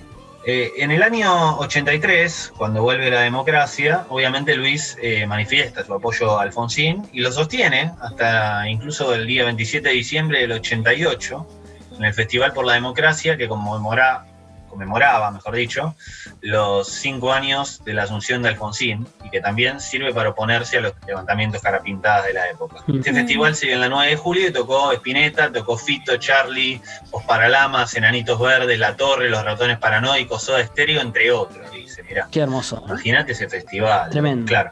Ya durante el 89 formó parte de la grilla de artistas que acompañaron la candidatura de Angelos con una gira. Hicieron un cierre en el Estadio de Ferro. Saludos a Santiago Godoy. Y además de él participaron Charlie García, Virus y Los Ratones Paranoicos. Espectacular, la verdad. Eh, después vamos a escuchar, después vamos a escuchar un fragmento de Spinetta Jade tocando en el Teatro Coliseo, tocando un tema del cual no hay muchos registros en vivo, que se llama Mapa de tu amor. Eh, y bueno, Uf, donde, él donde él directamente grita Viva Alfonsín, ya lo vamos a escuchar después de esta columna. En el año 97 Spinetta apoya la, la carpa docente y la huelga eh, y participa en un festival llamado Maestro Rock. Y estos- de apoyos, digamos. Estos apoyos de Spinetta Sí. eran a partir de una pregunta de los medios, a partir de una can- o sea, a partir de aceptar eh, ir a un recital, ¿cómo eran? Bueno, fervientemente participó en un festival, Spinetta, en el caso de los docentes y en el caso de Alfonsín, Hmm. digamos. Él se acercaba a las causas que le parecían justas, como luego se acercó también a lo último a Conduciendo a Conciencia luego de la tragedia de Santa Fe, de la escuela Ecos, Colegio Ecos, que bueno, cuyos padres tienen la asociación Conduciendo a Conciencia y que se pueden encontrar en las redes sociales de esa manera. Luis hizo mucho por, por esa agrupación porque sostenía mucho esa militancia. Llevaba a todos lados su remera de todos fuimos, todos somos, todos podemos ser. Trataba de que en los reportajes que daba se tocara la temática al menos un ratito. Y siempre fue un tipo de acercarse a las causas políticas que le parecían nobles y justas. Quizá tenía esa idea medio hippie de que, bueno, los políticos tal cosa. Sí, ¿quién no estaría, Pero en ¿quién no estaría eh, a favor de la justicia por la tragedia de, de Ecos? Obvio. Sí me llama mucho la atención, o, o me sigo alegrando de, de estos posicionamientos del flaco con respecto a Alfonsín, que, que en esa época eran, eran urgentes. Está, Sin dudas. Sí, sí. Y bueno, después, ni hablar, en el año 2005, este, y bajo la presidencia del eterno, otro flaco eterno, Néstor Carlos Kirchner, Mm. Spinetta toca en el Salón Blanco de la Casa Rosada, en el contexto de una serie de recitales que la presidencia de la Nación estaba organizando. Este, y cuando le entregan una placa, este video famoso, él dice, esto no es un Oscar, es un Néstor. Aparte, otra confusión. una- Más Sí, confusión, me encanta. Más, Porque- más confusión y más poesía. Sí, sí, es- era muy gracioso. Claro. Era muy gracioso. Spinetta. Era muy gracioso. Sí, en todas las declaraciones, en, en- eh, en las entrevistas, se nota que eh, él era puro humor. Era. Bueno, Sí, Sí. sí, tenía siempre una sonrisa, siempre un chistecito. Y esto es un Néstor, era. Es el, es el chiste, es el chiste. Es genial. Ni hablar de que, de que era fanático del doctor Tangalanga, Spinetta, en el, Insta- en el Instagram de Spine- arroba Spinetta en cuarentena pueden encontrar una serie de historias que hablan de eso, documentan esa amistad. Eh, recomiendo también para los fans de la música de Spinetta escuchar ese canal, del cual soy parte, así que terminado el autobombo, les cuento que Alberto Fernández... Este pequeño homenaje que se ha hecho a él, bueno. Claro. Alberto Fernández le dice a, a Luis, eh, cuando lo presenta, la verdad que siempre quise tocar tus temas y, y nunca pude. Obvio que no, Y- obvio que no vas a poder, Alberto. Yo cuando escucho Luis- eso, es por favor. Y Luis Alberto, le dice, obvio que y Luis no. le dice, Luis le contesta, yo no quisiera tocar los temas que tenés que tocar vos. Excelente. Es maravilloso. Esa, inteligencia, claro. Entonces, la verdad, eh, para cerrar un poco la columna, quiero decir que aunque algunos fans en las redes insisten con despegarlo de la política, Spinetta siempre tuvo una idea muy clara y política del mundo, que obviamente quedó opacada por la brillantez y el talento de su obra, eh, pero bueno, y, y por esa idea medio budista y zen que tuvo Spinetta más a lo último, que es- también se condecía con decir que él no está a favor de la pena de muerte, pero hay que hay un par que hay que pegarles un Debe tiro. estar, digamos. Tenía sus estaba enojado el flaco ese día, estaba enojado. Claro, le salió la tanada, como él mismo dijo, y de esa manera, qué sé yo. Pero bueno, nada, en definitiva, queremos un flaco político. Spinetta nos dejó a solas con su legado aquel 8 de febrero del 2012, hace ya nueve años, solas con sus ideas, sus luces, sus sombras. Tiene una historia política entramada que queda en segundo plano ante la inmensidad de su música, como dije, y es entendible. Pero desde este espacio preferimos reivindicar un Spinetta politizado como el que siempre fue. Un muchacho proveniente, según su propio hermano, de un hogar peronista. Sucio a los ojos del escepticismo político, que también se reparte entre almanaques y horóscopos. y la belleza de nuestro salón presidencial con toda la buena leche que debe tener. Adiós, hasta pronto. Vamos a dar vuelta el- la placa y entramos con música de Leo, letra de Spinetta, llamado Mapa de tu amor. Para ti, muchacha.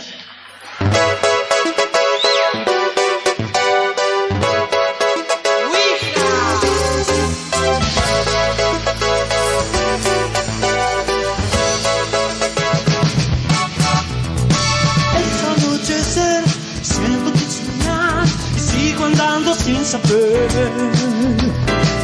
el caresterio, solo tu mirada, algo que no sé explicar. Oh, decime lo que sea, solo quiero verte, sueño con estar así. No puedo esperar y no sé buscarte, dame un mapa de tu amor. Dame que quiero encontrar tu corazón.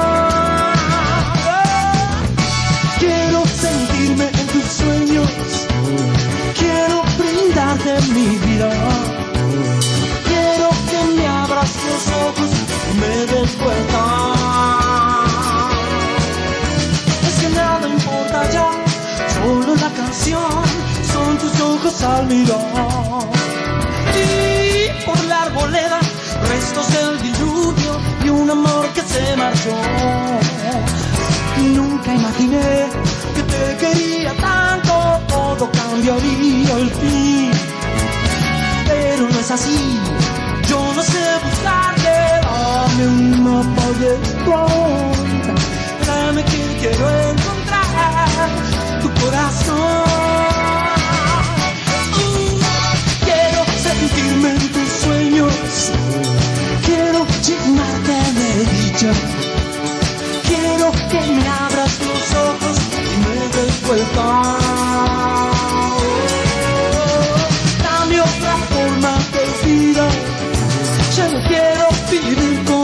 Quiero estrellarte en mis brazos y darte mi amor.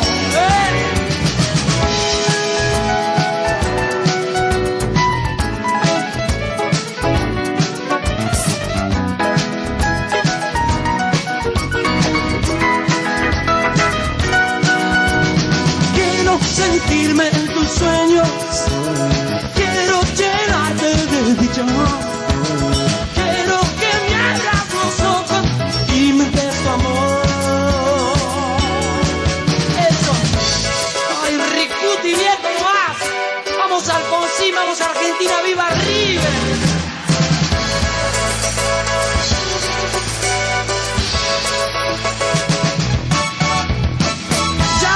Anocheció y una estrella cae y la calle se durmió.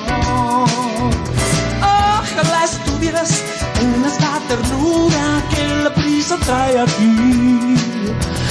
Mm, Ay, ay, ay, ay, ay, ay, ay. Ay, ay, ay, ay, ay.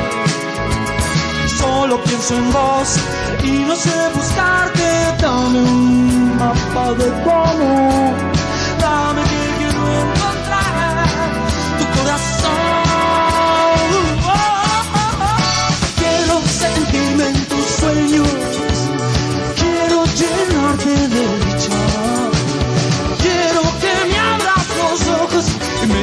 me des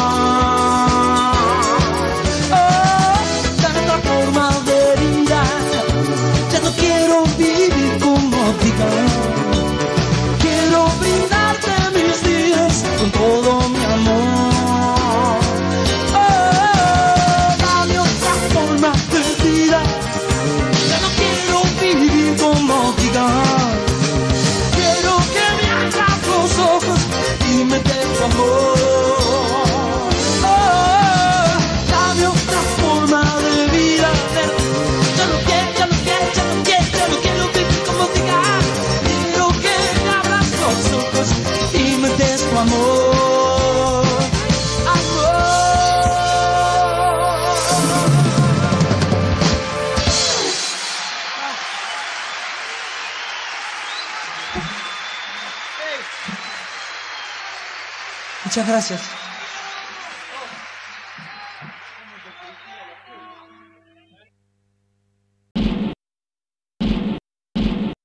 ¿Arranca o no arranca?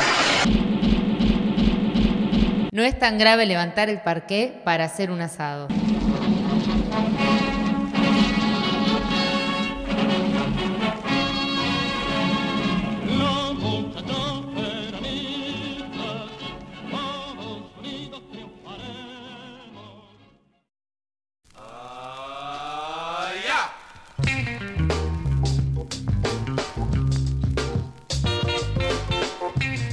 Mientras veo como Facundo Rosso revuelve su mate buscando un poco de agua caliente, que le mete agua, le mete agua y busca y busca y busca a ver si hay algo, a ver si deja ese frío horrible. Bueno, aquí estamos eh, de vuelta en No es tan grave y Facundo tiene algo para decirnos que se olvidó de decir. Estaba enjaulado, estaba como enojado, terminó ahí. enfervorizado en, el- en las convicciones respecto a la columna, en esta ligazón que uno quiere hacer al, flaco, no, sé si al flaco peronista en sí, que es lo que a uno le gustaría, sino al flaco político, pero me olvidé de nombrar lo más importante, que es eh, a Archivo Digital Espineta, Facundo, eh, mi tocayo, un querido colega que me ha pasado prácticamente toda la data de lo que nombré y no lo nombré en mi, en ferocidad por decir lo que tuve que decir. Me corrió la cortina, voy a decir en mi defensa. Pero la verdad es que, bueno, en definitiva me, interesa nombrarlo porque tiene un canal muy interesante que se llama Archivo Digital Espineta, búsquenlo en YouTube. Él publica joyas, es un genio y me pasó un- unos cuantos libros, unos cuantos links. Y bueno, he hablado mucho con él y siempre hablamos mucho con él, así que le mandamos también un cariño y un abrazo muy grande. Perfecto, dicho los, los comentarios parroquiales de Facundo Rosso, nos dedicamos ahora sí a las cartas, a las cartas que nos llegan de nuestros queridos y queridas oyentes, que son de lo más diverso, ¿no? La cuestión, nos llegan cartas real, real cartas, eh, a mi cartas buzón correo postal. a mi buzón personal me llegan y no es el de Gmail, sino que me quedan ahí colgaditas, algunas las tengo que estar buscando. Bueno, perfecto. La puerta. En la puerta, acá en la puerta uno se da cuenta cuando, cuando el perro que no tengo empieza a ladrar, bueno, ahí eh, llegan las cartas de lectores, perfecto. Bueno, así nos escribe Virginia desde Tierra del Fuego, mirá hasta dónde llegó, eh, no es tan grave, impresionante la, la jerarquía que Bueno, si llegamos a Texas, Sí, claro, bueno, la jerarquía que tiene el grupo grave es tremendo porque el dial llega, el dial llega hasta Tierra del Fuego. Virginia dice, este lugar es hermoso por Tierra del Fuego, ¿no? Pero necesito seguir escuchando gente hablar mientras trabajo, no me importa lo que digan, sigan así, mi salud depende de que ustedes sigan diciendo algo, bueno. Bueno, bueno. bueno, tranquila, bueno, está bien, nosotros estamos laburando durante toda la semana y ella se conforma con que hablemos.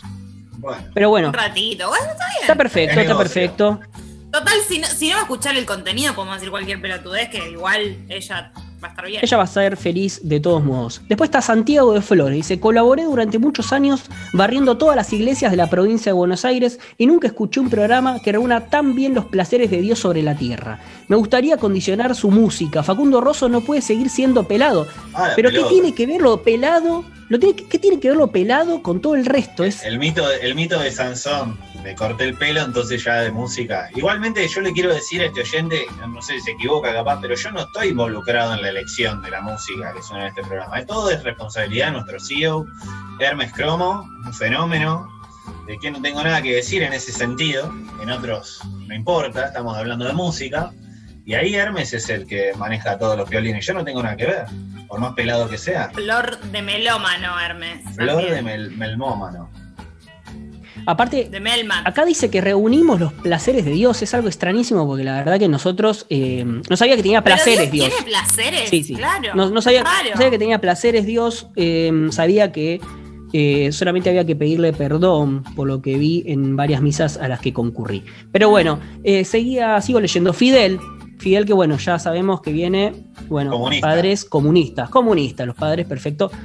Eh, el pueblo es de Trenquelauquen, el hombre. El pueblo quiere saber la opinión de No es tan grave acerca de la decisión de Rial de dejar intrusos. Ah, esta carta llegó hoy.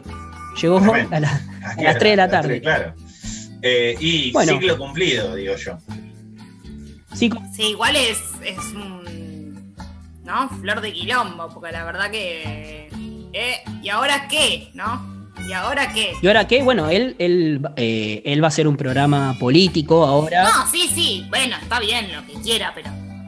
Digo, ¿ahora qué va a ser de nosotros? ah, Nosotros, claro. él es nosotros. No, sí, perfecto. Es nosotros, porque intrusos sin real, la verdad que es como. ¿No? Intruso sin ese pasito de Jorge al principio con ese temazo que ponen. Ah, yo, La mejor apertura. La mejor apertura. tío. Ah, yo si Intrusos. intrusos cae con Real, como dicen ustedes, celebro. Celebro que haya Ese es mi, programa ese es sin mi él. miedo. No, gracias. Claro, que No, siga. o sea, que eh, siga sin real. Hablábamos en el programa de Maradona quiénes eran los que perjudicaron Sí. la vida de un tipo como él, que, que deje de existir esos foros es beneficioso. El problema no es ese, sino quién los va a ocupar.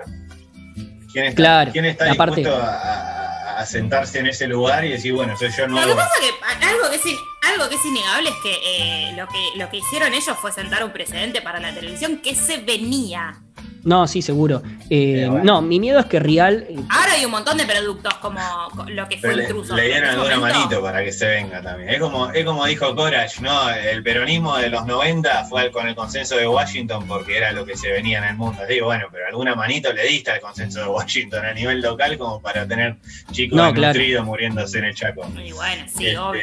y eso es lo mismo, o sea, ellos fomentan eso, fomentan el apriete. Y digo esto a, razón de perder el Martín Fierro porque Luis Ventura es, es un es presidente de Aptra Digital, pero, pero la verdad que no, me parece deplorable como hablamos el programa pasado. Así que celebro, para, terminar con esto, El abandono de, el abandono de ese rol en el periodismo. eh, si celebramos que Rial se vaya de, intruso, que desaparezca intrusos, por lo menos. Bueno. Eh, la trosca de José Ingenieros. Manda saludos y se queja de lo sesgada que es la línea del programa por todas las problemáticas que omitimos y que ella enumera a continuación unas breves 10 páginas. No, claro, no, no sabe lo que fue. No, eh, hay un montón de otros programas igual para que escuchen nuestros cosas. No, claro, imagínate. Que te vayan a por ellos. Cuando cayó. en, en Radio Mitre principalmente. No, claro, anda, anda a buscarlos ahí. No, lo cierto es que, bueno, no es tan grave, no, no se dedica tanto a, a- a abarcar todas esas cuestiones y lo que fue esas 10 páginas cuando las vi en el, en el buzón, ¿no? Perfecto. No. El, el Kia de Bariloche Ah, se queja porque el programa llega cortado. ¿Cómo? Solo llegan los consonantes y no las vocales, así que nos manda saludos. Bueno, perfecto. Problemas técnicos. Susel. Bueno, Al. los problemas Ah, técnicos. No, ah, no. Bueno, no Uh. importa. Ya fue. Bueno, perfecto. El ingeniero de Varela, yo cuando solamente leí el ingeniero ya pensé por dónde venía, pero después Escosor. es cosa- eh, nos pide que hagamos llegar una queja al servicio técnico de su barrio. A la pelota. Acá con lo de los espejos, con lo de los espejos ya estamos cancheros, así que podemos. Arreglo un televisor. Luego pusimos una película de Robert Redford y Robert Redford no, no apareció porque le daba calor aparecer. Tan- Eso del doctor es un boludo. Es un chiste más viejo ese. Tangalá. ¿Pero qué te pensás? ¿Cómo se llama Varela? El licenciado Varela. Pero claro, nosotros también. Ingeniero. Ingeniero, ¿qué El licenciado? ingeniero Varela, que claro. Apréndase los títulos. decile. Bueno. Bueno, dejemos Las cartas de lectores, mira, la conclusión es que tenemos de todo en nuestro. Tenemos un comunista, tenemos a los troscos, tenemos un ingeniero que, que hace, que hace las quejas por aquí, Tenemos gente de tenemos de Bariloche. Bariloche y Tierra en el Fuego. No hay, no hay sur, nada más. Gente de Bariloche, gente de Trenquelauquen. Alberto, Eh. Alberto creía que tenía el gobierno de, lo- de los gobernadores y nosotros tenemos el, el programa más federal de la Argentina. Y Texas. señores. Y Texas. Y Y Texas. Texas. Bueno, Así que me voy a voy- ¿Qué hacemos? me voy a remitir me voy a remitir simplemente a, mm, a presentar la próxima canción que es Padre Nuestro de los fabulosos Kylax una banda Oh. que eh, la verdad que nos gusta a riesgo que nos gusta mucho a nosotros a nosotros tres Muy bien. así sí, que sí, la claro. escuchamos a continuación y después nos vemos con algo muy lindo Adiós. Se vamos.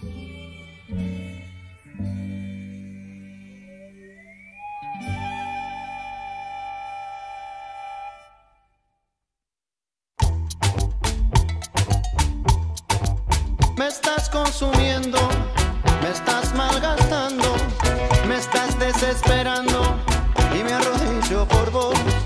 Me estás confundiendo, me estás caminando y estás resecando. Ay, Señor, mi corazón. Quiero ver amanecer, pero del otro lado ver amanecer, pero que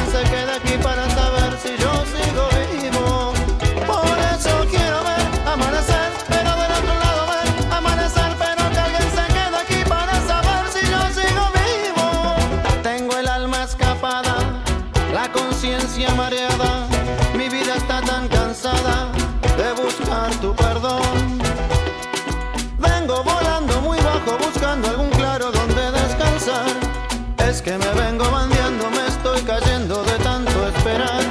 Quiero ver amanecer, pero del otro lado ver amanecer, pero que alguien se quede aquí para saber si yo sigo vivo.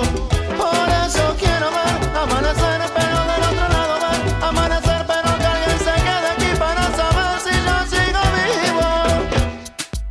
Cielo bonito, devuelve mi alma, cielito, yo te pido otra oportunidad. Cielo, no me hundas, no me desmorones, cielito, no me dejes sin saber la verdad. Cielo bonito, devuelve mi alma, cielito, yo te pido otra oportunidad. Cielo, no me hundas, no me desmorones, cielito, no me dejes sin saber la verdad. Quiero ver amanecer, pero del otro lado ver amanecer, pero alguien se quede aquí para saber si yo sigo vivo. Por eso quiero ver amanecer,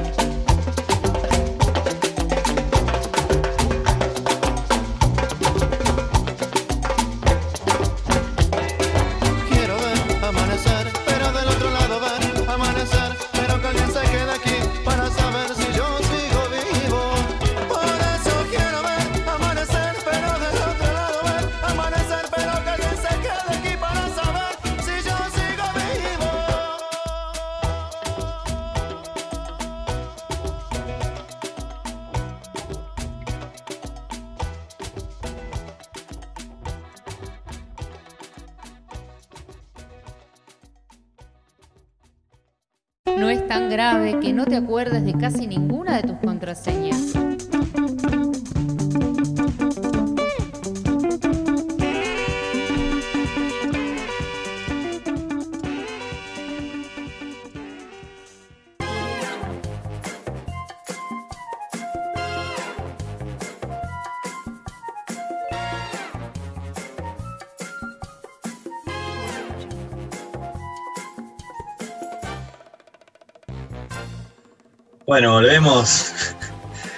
Con esta música tan propia de tan propia de los servicios de inteligencia, ¿no? Para ya que estamos, ¿cómo, cómo estás, Joaquín? Ya, ya nos vimos, pero esta, esta cosa ficticia de la radio que nos, nos obliga a preguntarte, ¿cómo estás? Eh, me encuentro bien, me encuentro resumiendo quizás los columnistas más destacados, más prestigiosos de la Argentina, ¿no? Aquellos que nos traen esos entredichos, esas cuestiones inchequeables, esas, eh, esas fuentes que no, que, no se, que no se dicen, ¿no? De, de dónde viene la cuestión. Son esos periodistas que nos meten en las reuniones más importantes, en donde se definen las políticas públicas, en donde se definen las decisiones electorales de quién va, quién viene. Bueno, de a poquito nos vamos a ir metiendo. Yo tengo muchos eh, periodistas que sueltan ese entredicho, ¿no? Que nos meten, que nos ayudan a entender un poquito la política desde adentro. Obviamente que siempre nos pueden mentir, ¿no? Porque son. Los que están en el off, ¿no? Digamos. Claro, los que, nos, que nos traen esas cuestiones que son verdad, que son mentira, que generan esa opereta. ¿Son los grandes generadores de, de operetas o también son gente que tiene fuentes muy buenas que les traen la, la información a la ciudadanía, ¿no? Una- un, un rol en la democracia fundamental, ¿no? Eh, quienes fomentan los debates.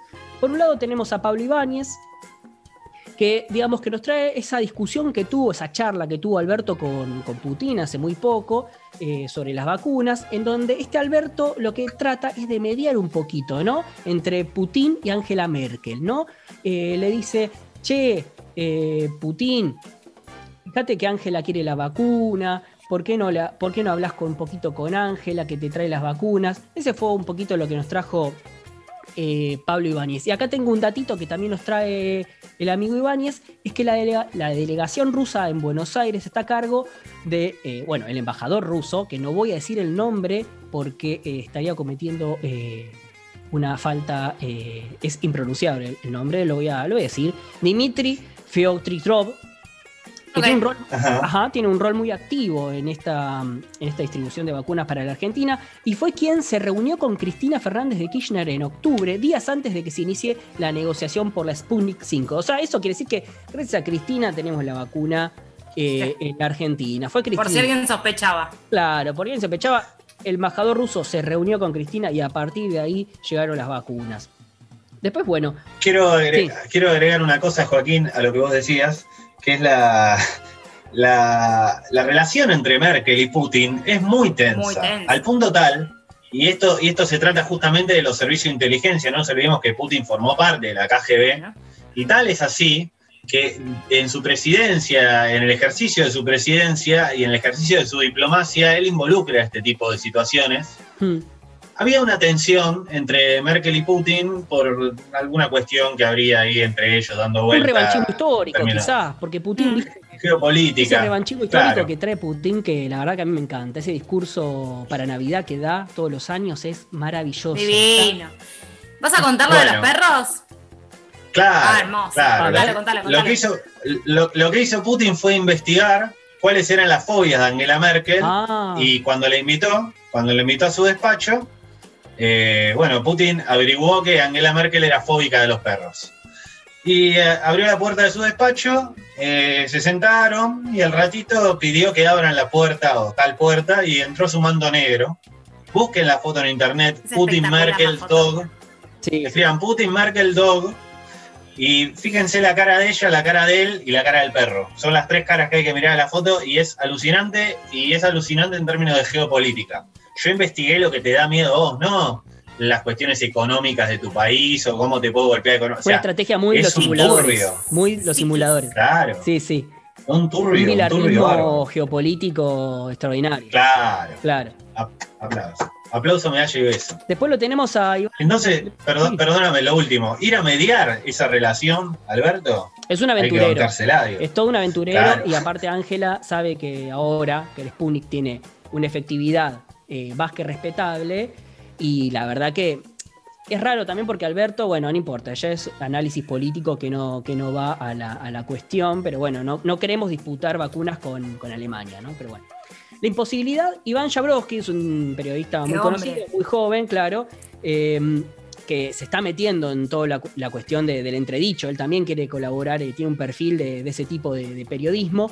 Y digamos que ante la imposibilidad de tomar una medida y que la opinión pública no se pregunte qué pensará de ella la vicepresidenta, él asegura que una fuente muy cercana a él dice no podemos agarrar la pelota. Digamos que una metáfora futbolística le dicen a, Iván para, para graficar lo que, lo que nos interesa. Y líderes del Frente de Todos sostienen que el gobierno se va a imponer a nivel nacional y en la provincia de Buenos Aires en las elecciones de este año. Es un dato que a Facundo Rosso, que es nuestro militante acá eh, al aire, que Insoportable. el, el insoportable. Ah, mirá, ahí está, mirá, lo, lo puso, mirá, perfecto, mirá. Algo que nos tenía guardadito y Facundo lo- ahí lo depositó en el aire, espectacular. Bueno, algo que también dicen los de Juntos por el Cambio del otro lado, ¿no? Como que, bueno, ya sabemos que ellos nos van a tener una ventajita, ¿no? Bueno, ese es un pequeño pronóstico de cara a las elecciones. Después, el amigo Iván Jabrowski se deposita un poquito en lo que es la relación de Massa con Máximo Kirchner, y otra, otro entredicho de, Cristina Fernández que dice, siempre es más fácil que dos personas inteligentes trabajen bien juntas. Suele repetirse FK, ¿no? En, en- en consultas, en entredichos así, allí por, por el Instituto Patria.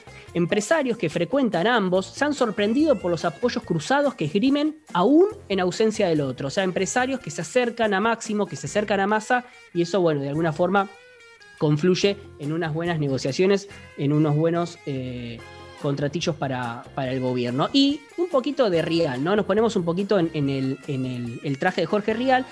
Y esta semana, digamos que hubo con Horacio Rodríguez Larreta una fake news. La verdad, no sé si la, la tuvieron. Ujú. Que bueno, Lo del embarazo. la del embarazo, que bueno, acá Iván Jabrowski dice que la noticia es falsa, pero él- a él le llama poderosamente la atención el momento en el que, uy, en el que circula esta cuestión, ¿no? Porque, porque eh, Horacio Berbisky en un momento, hace ya un par de meses, había publicado que cuando sucedieron estas cuestiones de las escuchas ilegales que Mauricio Macri había organizado para sus propios eh, dirigentes políticos, se había, digamos, publicado que l- a Larreta se lo vio con un amante por la calle.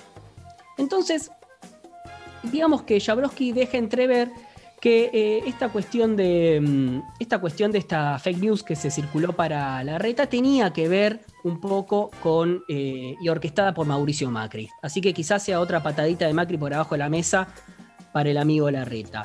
Después, bueno, lo tenemos a- allá al, a- al perro, ¿no? Al perro que es, es, infanta- es infaltable, eh, el cohete a la luna.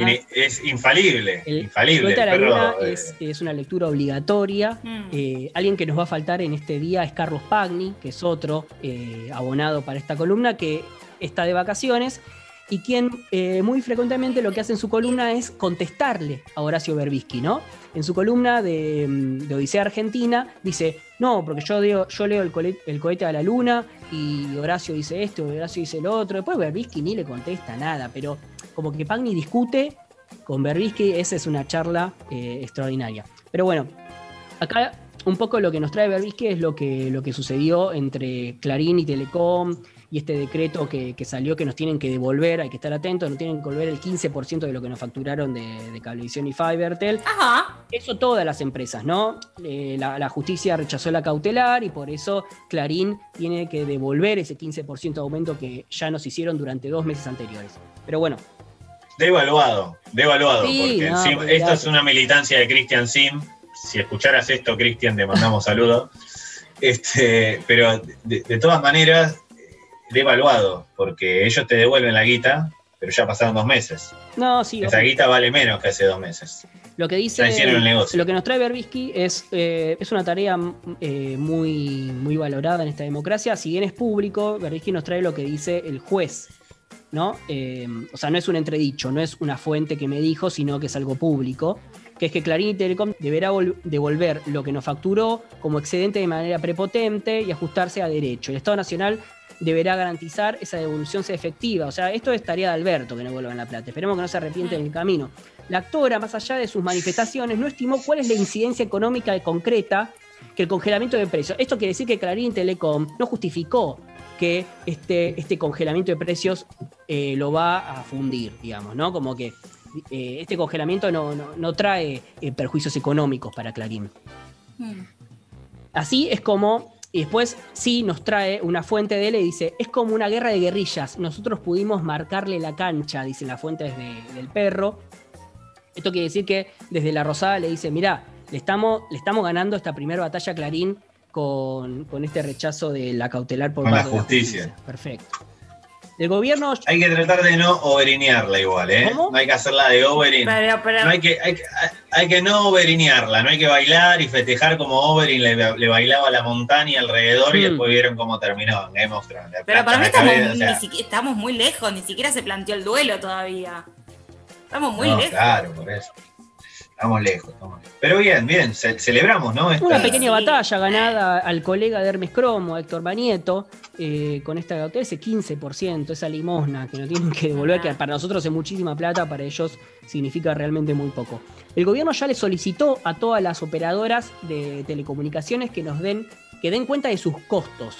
Esto es una joya, dice Berbisky, la mejor guardada para las empresas de telecomunicaciones porque que den cuenta de sus, de sus gastos, de sus costos, de cuánto realmente le- los perjudica el decreto, es algo que ellos no quieren soltar de ninguna forma. Ah, Eh, la pretensión de calificar a dichos servicios como públicos modifica radicalmente el régimen legal de las telecomunicaciones y consti- y constituye eh, en la realidad de los hechos una confiscación regulatoria de nuestro y bla bla bla bla bla. Eso, todo eso lo dice Héctor Manieto, eh, obviamente no él, sino que eh, él por, por, por cuestiones médicas no creo que lo pueda llegar a, a decir. no, no, a lo sumo lo escribe. a lo sumo lo escribe y otro lo dirá. Perfecto. Horacio Berbisky se dedicó. Yo hacía una muy buena imitación de Manieto, por lo menos del último Manieto que pudimos ver hablando. Sí, Pero por respeto, por respeto no la voy a hacer. por respeto a Hermes sea, Cromo. Por respeto a Hermes Cromo y en privado, después si quieren le hago como diría Manieto eso. Fuera que- del aire, fuera del que- aire. Fuera del aire. Toda esta situación eh, fue aceptada a reganadientes eh, por el titular de ENACOM, que es Claudio Ambrosini, funcionario que responde a Sergio Massa. Digamos que eh, con esto quiere decir que, bueno, Sergio Massa, que es un poquito nuestra pata en Clarín, eh, no, no le va a gustar de todo esta batalla, ¿viste? Como que más es más, más permeable a todas estas cuestiones. Ahora pasamos un poquito a otro periodista, eh, mi tocayo, que es Joaquín Morales Solá. Oh, Ufa. Morales Solá, Ese sí que sabe. Morales Solá. eh, no- ¡Qué pelo! Sí, la verdad que ha conservado muy bien su pelo y ha conservado eh, muy bien su columna en La Nación, en donde, en donde nos asegura que eh, Gildo Infram eh, comenzó su aventura política en el Partido Comunista Revolucionario de orientación maoísta. Siempre tienen, viste, una cuestión. Sí, sí, la verdad que acá eh, le ha tocado la semana política como protagonista a, a Gildo. Y bueno, y ha recibido unos lindos palitos por parte de todo el conglomerado Clarín. Y asegura que versiones formoseñas, imposibles de confirmar, dice él, indica que Infran es también un importante aportante a las campañas electorales del peronismo. Todo esto lo dice porque no encuentra el por qué Cristina Fernández de Kirchner lo banca tanto. Entonces él dice, claro, Cristina lo banca porque el muchacho financia las campañas electorales. Y este es un año muy importante. Sí, claro. Bueno, y es, y- y es posible también que Cristina no esté dispuesta a sacrificar a un buen recolector de votos en un año electoral. Otra cuestión... Sí, también, es- también es posible que Cristina no subestime al electorado formoseño y entienda que el tipo tiene su representatividad por más errores que pueda cometer. Y esto es política y lo siento mucho si no le gusta algo tal o cual cosa de, de Gildo, pero sabe, sabe cómo manejarse, digamos. Y eso es lo que enerva a sujetos como Morales Solá, ¿no? No, no, claro. Tal eh, vez se trate de eso. Sí, sí, sí, claro. No, aparte, sí, bueno, eh, Formosa tiene el 70, o sea, Gildo tiene el 70% de electorado formoseño y eso lo, y lo convierte en un protagonista de cara a las elecciones. Bueno, obviamente que, que Cristina tampoco subestima ¿no? lo que es electorado. eh, ella es, es bicha, digamos, ¿no? Como, sabe. Sabe, perfectamente y, re- y es respetuosa de la voluntad popular, en definitiva, que es lo que rige. Hay una nota muy interesante, si me dejas recomendar, de. Iván Jabrowski sobre este tema, sobre la idea de la venezualización de, de Formosa, Sí, esta idea, de, esta idea de querer instalar que el gobierno es autoritario empezando por Formosa. Está para escucharlo, barra leerlo, eh, muy, muy interesante esa nota. hay una cosa. Y no digo más de Iván Jagroski porque va a parecer que es- estamos tirando, viste, flores. No, bueno, pero es cierto, digamos que en, el- en materia de. mm, La verdad, en materia periodística quizás es lo más, es lo más lindo de, escuchar de, lo nuevo. Después, bueno, Horacio Berbisky asegura que creo que eh, algo que me olvidé.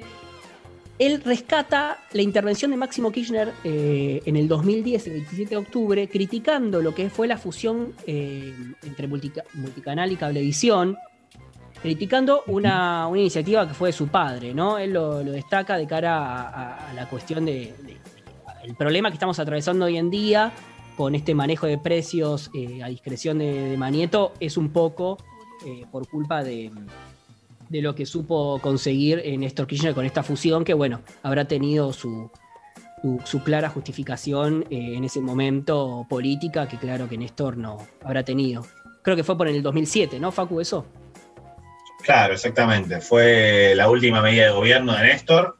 Y bueno, era, era otra la puja con Clarín. En su libro Sivak habla de que, él quería comprar el, aglomerado, digamos, quería agrandarlo para luego comprarlo. Ese es un lindo dato que podemos decir, porque también Martín Silva, que es un periodista, así que entra en la columna, se podría decir, eh, Néstor Kirchner, cuando Héctor Manieto estaba a punto de morir, estaba internado, eh, Néstor Kirchner lo visita a Héctor Manieto y le, le dice o le, le da a entender que él de alguna forma quiere comprar o quiere formar parte del paquete accionario de, de- Clarín. Y, la- bueno, y Héctor ahí eh, se enfurece y empieza toda la, la trifulca que ya, que ya conocemos. Como que no fue tanto el conflicto del campo, ni, ni- otra cuestión, ni la ley de, de de miedos, como decía el grupo Clarín, sino más bien eh, pesado. el desembarco de Néstor en el grupo Clarín.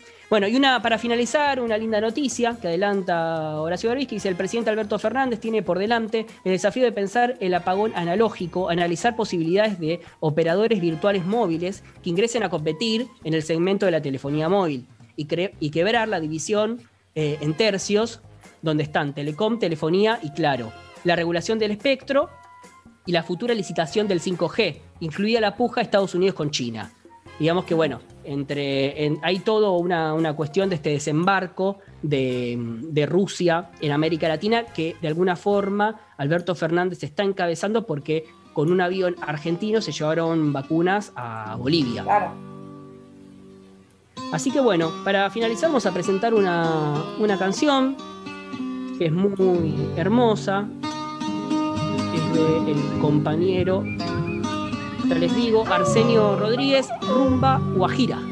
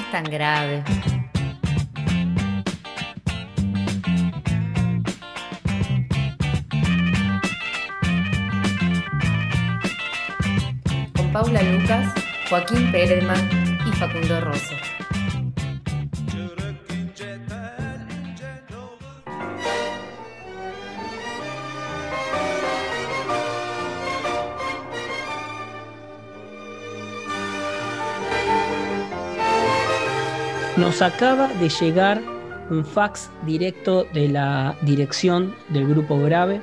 Estamos hasta las manos. Queremos, La recagamos, ¿eh? La recagamos fuerte. queremos eh, bueno, pedir disculpas primero por haber nombrado tanto a Héctor Manieto y Hermes quiere tener su voz, en este caso... Lo cual está perfecto. Y Pero escuchame, ya mandó un interventor el programa pasado. Ahora, ¿qué, qué, pasó ahora? ¿Qué- Estamos desviaditos, estamos un poquito desviadites. Ahora Facundo Rosso nos va a leer lo que es la biografía autorizada de Hermes No, Cromo. pero, ¿qué- pero ¿cómo llegó esto acá? Bueno, llegó a partir de un fax que, bueno, ahora vamos a, a leer. Un fax, sí, claro, porque estas maquinolas que continúa teniendo eh, en los estudios de, de- de No es tan grave, que bueno, en este caso es mi hogar, eh, me ha llegado la maquinola adecuada, he recibido el fax eh, y ahora vamos a, eh, a tratar de interpretar la música que se escucha también, fue elegida por él. Todo esto sucedió mientras escuchamos eh, la rumba anterior. Así que bueno, Facundo Rosso, te escuchamos y bueno, vamos a ir eh, también de a poco comentando, ¿no? Eh, porque la verdad que lo que he alcanzado a leer es un tanto, es raro y es una vida, bueno, bueno, una vida que ahora vamos a comprender entre todos. A ver, Facundo, ¿de qué, ¿de qué se trata toda esta cuestión? Bueno, acá dice capítulo 1, infancia e introducción. Ah, es como una. ya lo auto- tenía cocinadísimo el chabón. Es Para mí ya El lo auto- señor, el, lo tenía. Era- Claro, claro. Era una autobiografía, parece. No sé si la está escribiendo. Bueno, vamos a ver. Dice, Hermes Cromo. Ah, habla en tercera persona además. Esto es como los escritores cuando tienen que escribir la reseña de su libro, ¿viste? Que Increíble. persona. Bueno, Hermes Cromo nació a fines de los años 40 y trabajó desde los 6 años. Ah, tremendo. Trabajo Pero infantil. el hombre recién, recién empezó a leer y ya empezó eh, a trabajar, impresionante. Bueno, la Pero vida de un trabajador. ¿no? un ícono, un- del trabajo. Un símbolo de la caída del peronismo, el niño que tuvo que salir a trabajar porque el peronismo había caído. Eh, Bueno, vamos a ver qué dice vol- Hermes, volvió a ¿qué trabajar. Bueno, a la escuela iba, dice, pero a la puerta para vender los caramelos que le compraba su abuela fascista, Concha Felgueras, exiliada por la Revolución Social Española de 1936. Mirá vos, Ah. no sabía que habían perseguido lo- los anarquistas en España a los fascistas. Mirá vos. Ah, no sabía. hubo Tremendo. una- Se exiliado. Se se exilió por fascista, digamos, Concha Felgueras, bueno. eh, Concha su- exiliada. su abuela Concha eh, le, le daba estos caramelos, al parecer los vendía. Mira, por la tarde el niño Hermes repartía diarios que solo tenían tapa y contratapa, ya que adentro solo había páginas en blanco. Ah, Claro, mirá parecer vos. era un Qué lindo. ¿eh? Qué lindo, ¿eh? Era un muchacho travieso, un estafador de Bueno, pero ya podemos ver desde su infancia eh, su interés por los medios. Claro. por los negocios con los medios, hacía negocios Por con los, los medios. Bueno, eh, desde pequeño fue un hábil negociante y supo pedir dinero a cambio de no delatar las tradiciones de su padre, Herford Cromo. Ah, Ah, Herford, qué nombre. Hermes. Qué nombre. qué nombre. Hay. todos. Y aparte es como que el padre era medio inglés, Herford, a él le puso Hermes y la abuela era Concha Felgueras. Bueno, Claro. bueno, eh, Herford. Hay que ver cómo se llamaba el abuelo. Vamos a ver. Después nos enteraremos, supongo. Eh, claro, él le tapaba los chanchullos a su viejo y a cambio pedía una chirola, supongo.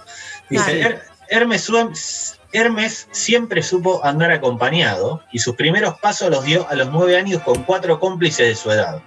Ahí tiene los nombres de los cómplices incluso. ¿Cómo Y se acuerda, eh? Tremendo, tremendo. No, Ah, ¿Sabes pero- que alguno me parece es que es que sabes que me parece que alguno anduvo por la radio, ¿eh? Los he visto, ¿eh? Ah, ay, ay. Estos nombres, a ver, para. Y gente grande ya, gente grande. Sí. Bueno, eh, los nombres son Fidencio Varela Lynch. Ah, este era de, de alta alcurnia, al parecer, tenía un apellido. Me suena. Eusebio Lor- Rolcagnaro. Eusebio Rolcagnaro. Rolcagnaro, no sé cómo se pronuncia. El gringo Feldman.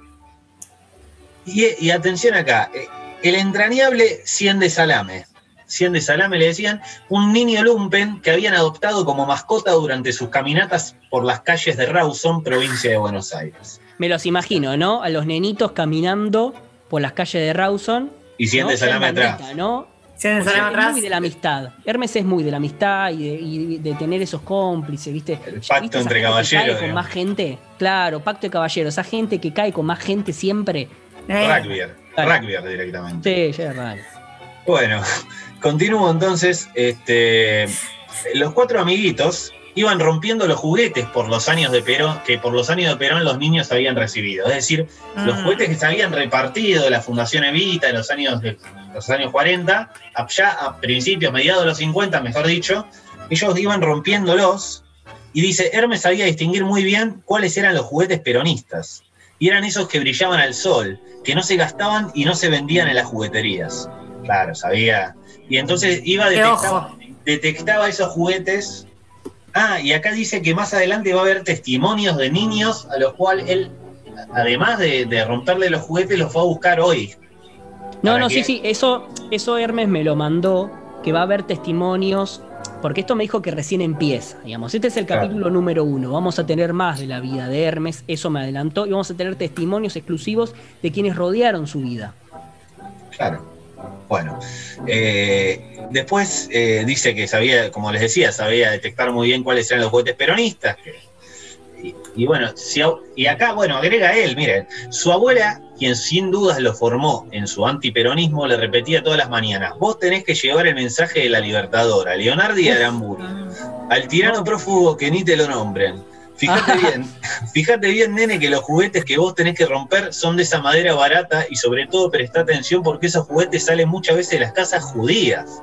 No, sea, era una- era- era una nazi bárbara. Claro, una nazi bárbara, la abuela de, de Cromo. Yo no sé qué, qué, qué implicancia o qué cariño tendría él con su abuela. Esperemos que esto no lo tome a mal. Pero, digamos, directamente era una nazi Oscurísimo, oscurísimo. Esa fue la infancia de nuestro CIA, ¿no? Y bueno, acá para concluir un poco dice que la música que oímos, y que acompaña a este y acompañará a los demás capítulos, claro, él ya lo anuncia, ¿eh? Ojo, Sí, sí, ojo sí, Es su columna, leído por, no- leído por nosotros, pero es su columna acá. Acá nadie cuando, usted, no sé ustedes, yo cuando firmé el contrato acá nadie me dijo que él iba a... Bueno, bueno, no, pero no es algo que vamos a ponernos a discutir ahora. Yo no firmé no. nada, Facundo. Vos solo firmaste un contrato, la verdad. Sos un Ah, privilegiado. Bueno, los cagué entonces. No, a mí me dijeron que estaba bien arreglado todo. El, primer programa, en el piloto, vos dijiste que no hablemos de esas cosas. Yo di por sentado estaba todo bien. Pero no quiero, no quiero abrir una disputa sindical en este momento en el cual nos abocamos a los años 40, 50. Dice que estamos escuchando un poco, acá dice, estamos escuchando un poco de música eh, que viene nada más y nada menos que el bandoneón y del alma de Miguel Calo, o Miguel Caló, no sé si tendrá alguna implicancia con Antonio Caló, este, eh, y que es de su predilección, es decir, de la predilección de Hermes, por ser antiperonista. Digamos, Claro, los- el tipo los- politizaba todo, ¿viste? Politizaba todo, pero desde lo reaccionario. Claro, porque los tangueros de los 40, por lo general, Horacio Salgán, Grela, se conoce que eran parte del- de la trupe peronista. Digo, las milongas las llenaban trabajadores que los fines de semana querían salir a divertirse y en esas milongas tocaban. Y después, bueno, otro sector del tango, pero ya comunista, muy crítico de Perón, etc. En definitiva, eh, él se queda con Miguel Cal, de su predilección por ser antiperonista. Y bueno, dice, a continuación, este, después de esta columna, vamos a escuchar una pieza de un joven Astor Piazzolla. Ah, claro, ahí entendí. Dice que si bien aún no tenía los méritos de delatar a los músicos de su orquesta a la dictadura, esto lo dice por algo que voy a contar más adelante, eh, de Tomás Gubich, quien tocó con Spinetta, a propósito de mi columna de hoy. Eh, una anécdota de Piazzolla con Tomás Gubich. Ya la contaremos. Claro, por eso lo dice, dice, si bien no tenía la cocarda de eh, entregar a sus músicos a la dictadura, eh, ya mostraba ciertos rasgos goriloides. Dice que Cromo, Cromo Una elige- palabra nueva, ¿no? Claro. la verdad. No, eso lo agregué yo, no, Cromo no, no, no utiliza ese término porque él mismo Ah, digamos, perfecto. tiene una posición fijada. ¿no? Este, Cromo elige y prefiere esa etapa de Piazzolla que vamos a escuchar a continuación, ya que alega que en los 70 Piazzolla, esto lo dice textual, se volvió un falopero bárbaro. Como No. que claro, como que fue por la experimental, Piazzolla sumó batería y bajo, guitarra eléctrica, a ella no le gustó, ya dejó de ser tango. Así que lo que él manda en teoría acá, vamos a escuchar a continuación, vamos a, a pedirle al operador, operadora no sabemos bien quién es, a continuación que lo pase. Vamos a escuchar, es un, un tango de Piazzolla, pero de la primera época de Piazzolla, cuando, según las propias palabras del cromo, no se había convertido en lo que luego En fue un falopero. un falopero bárbaro.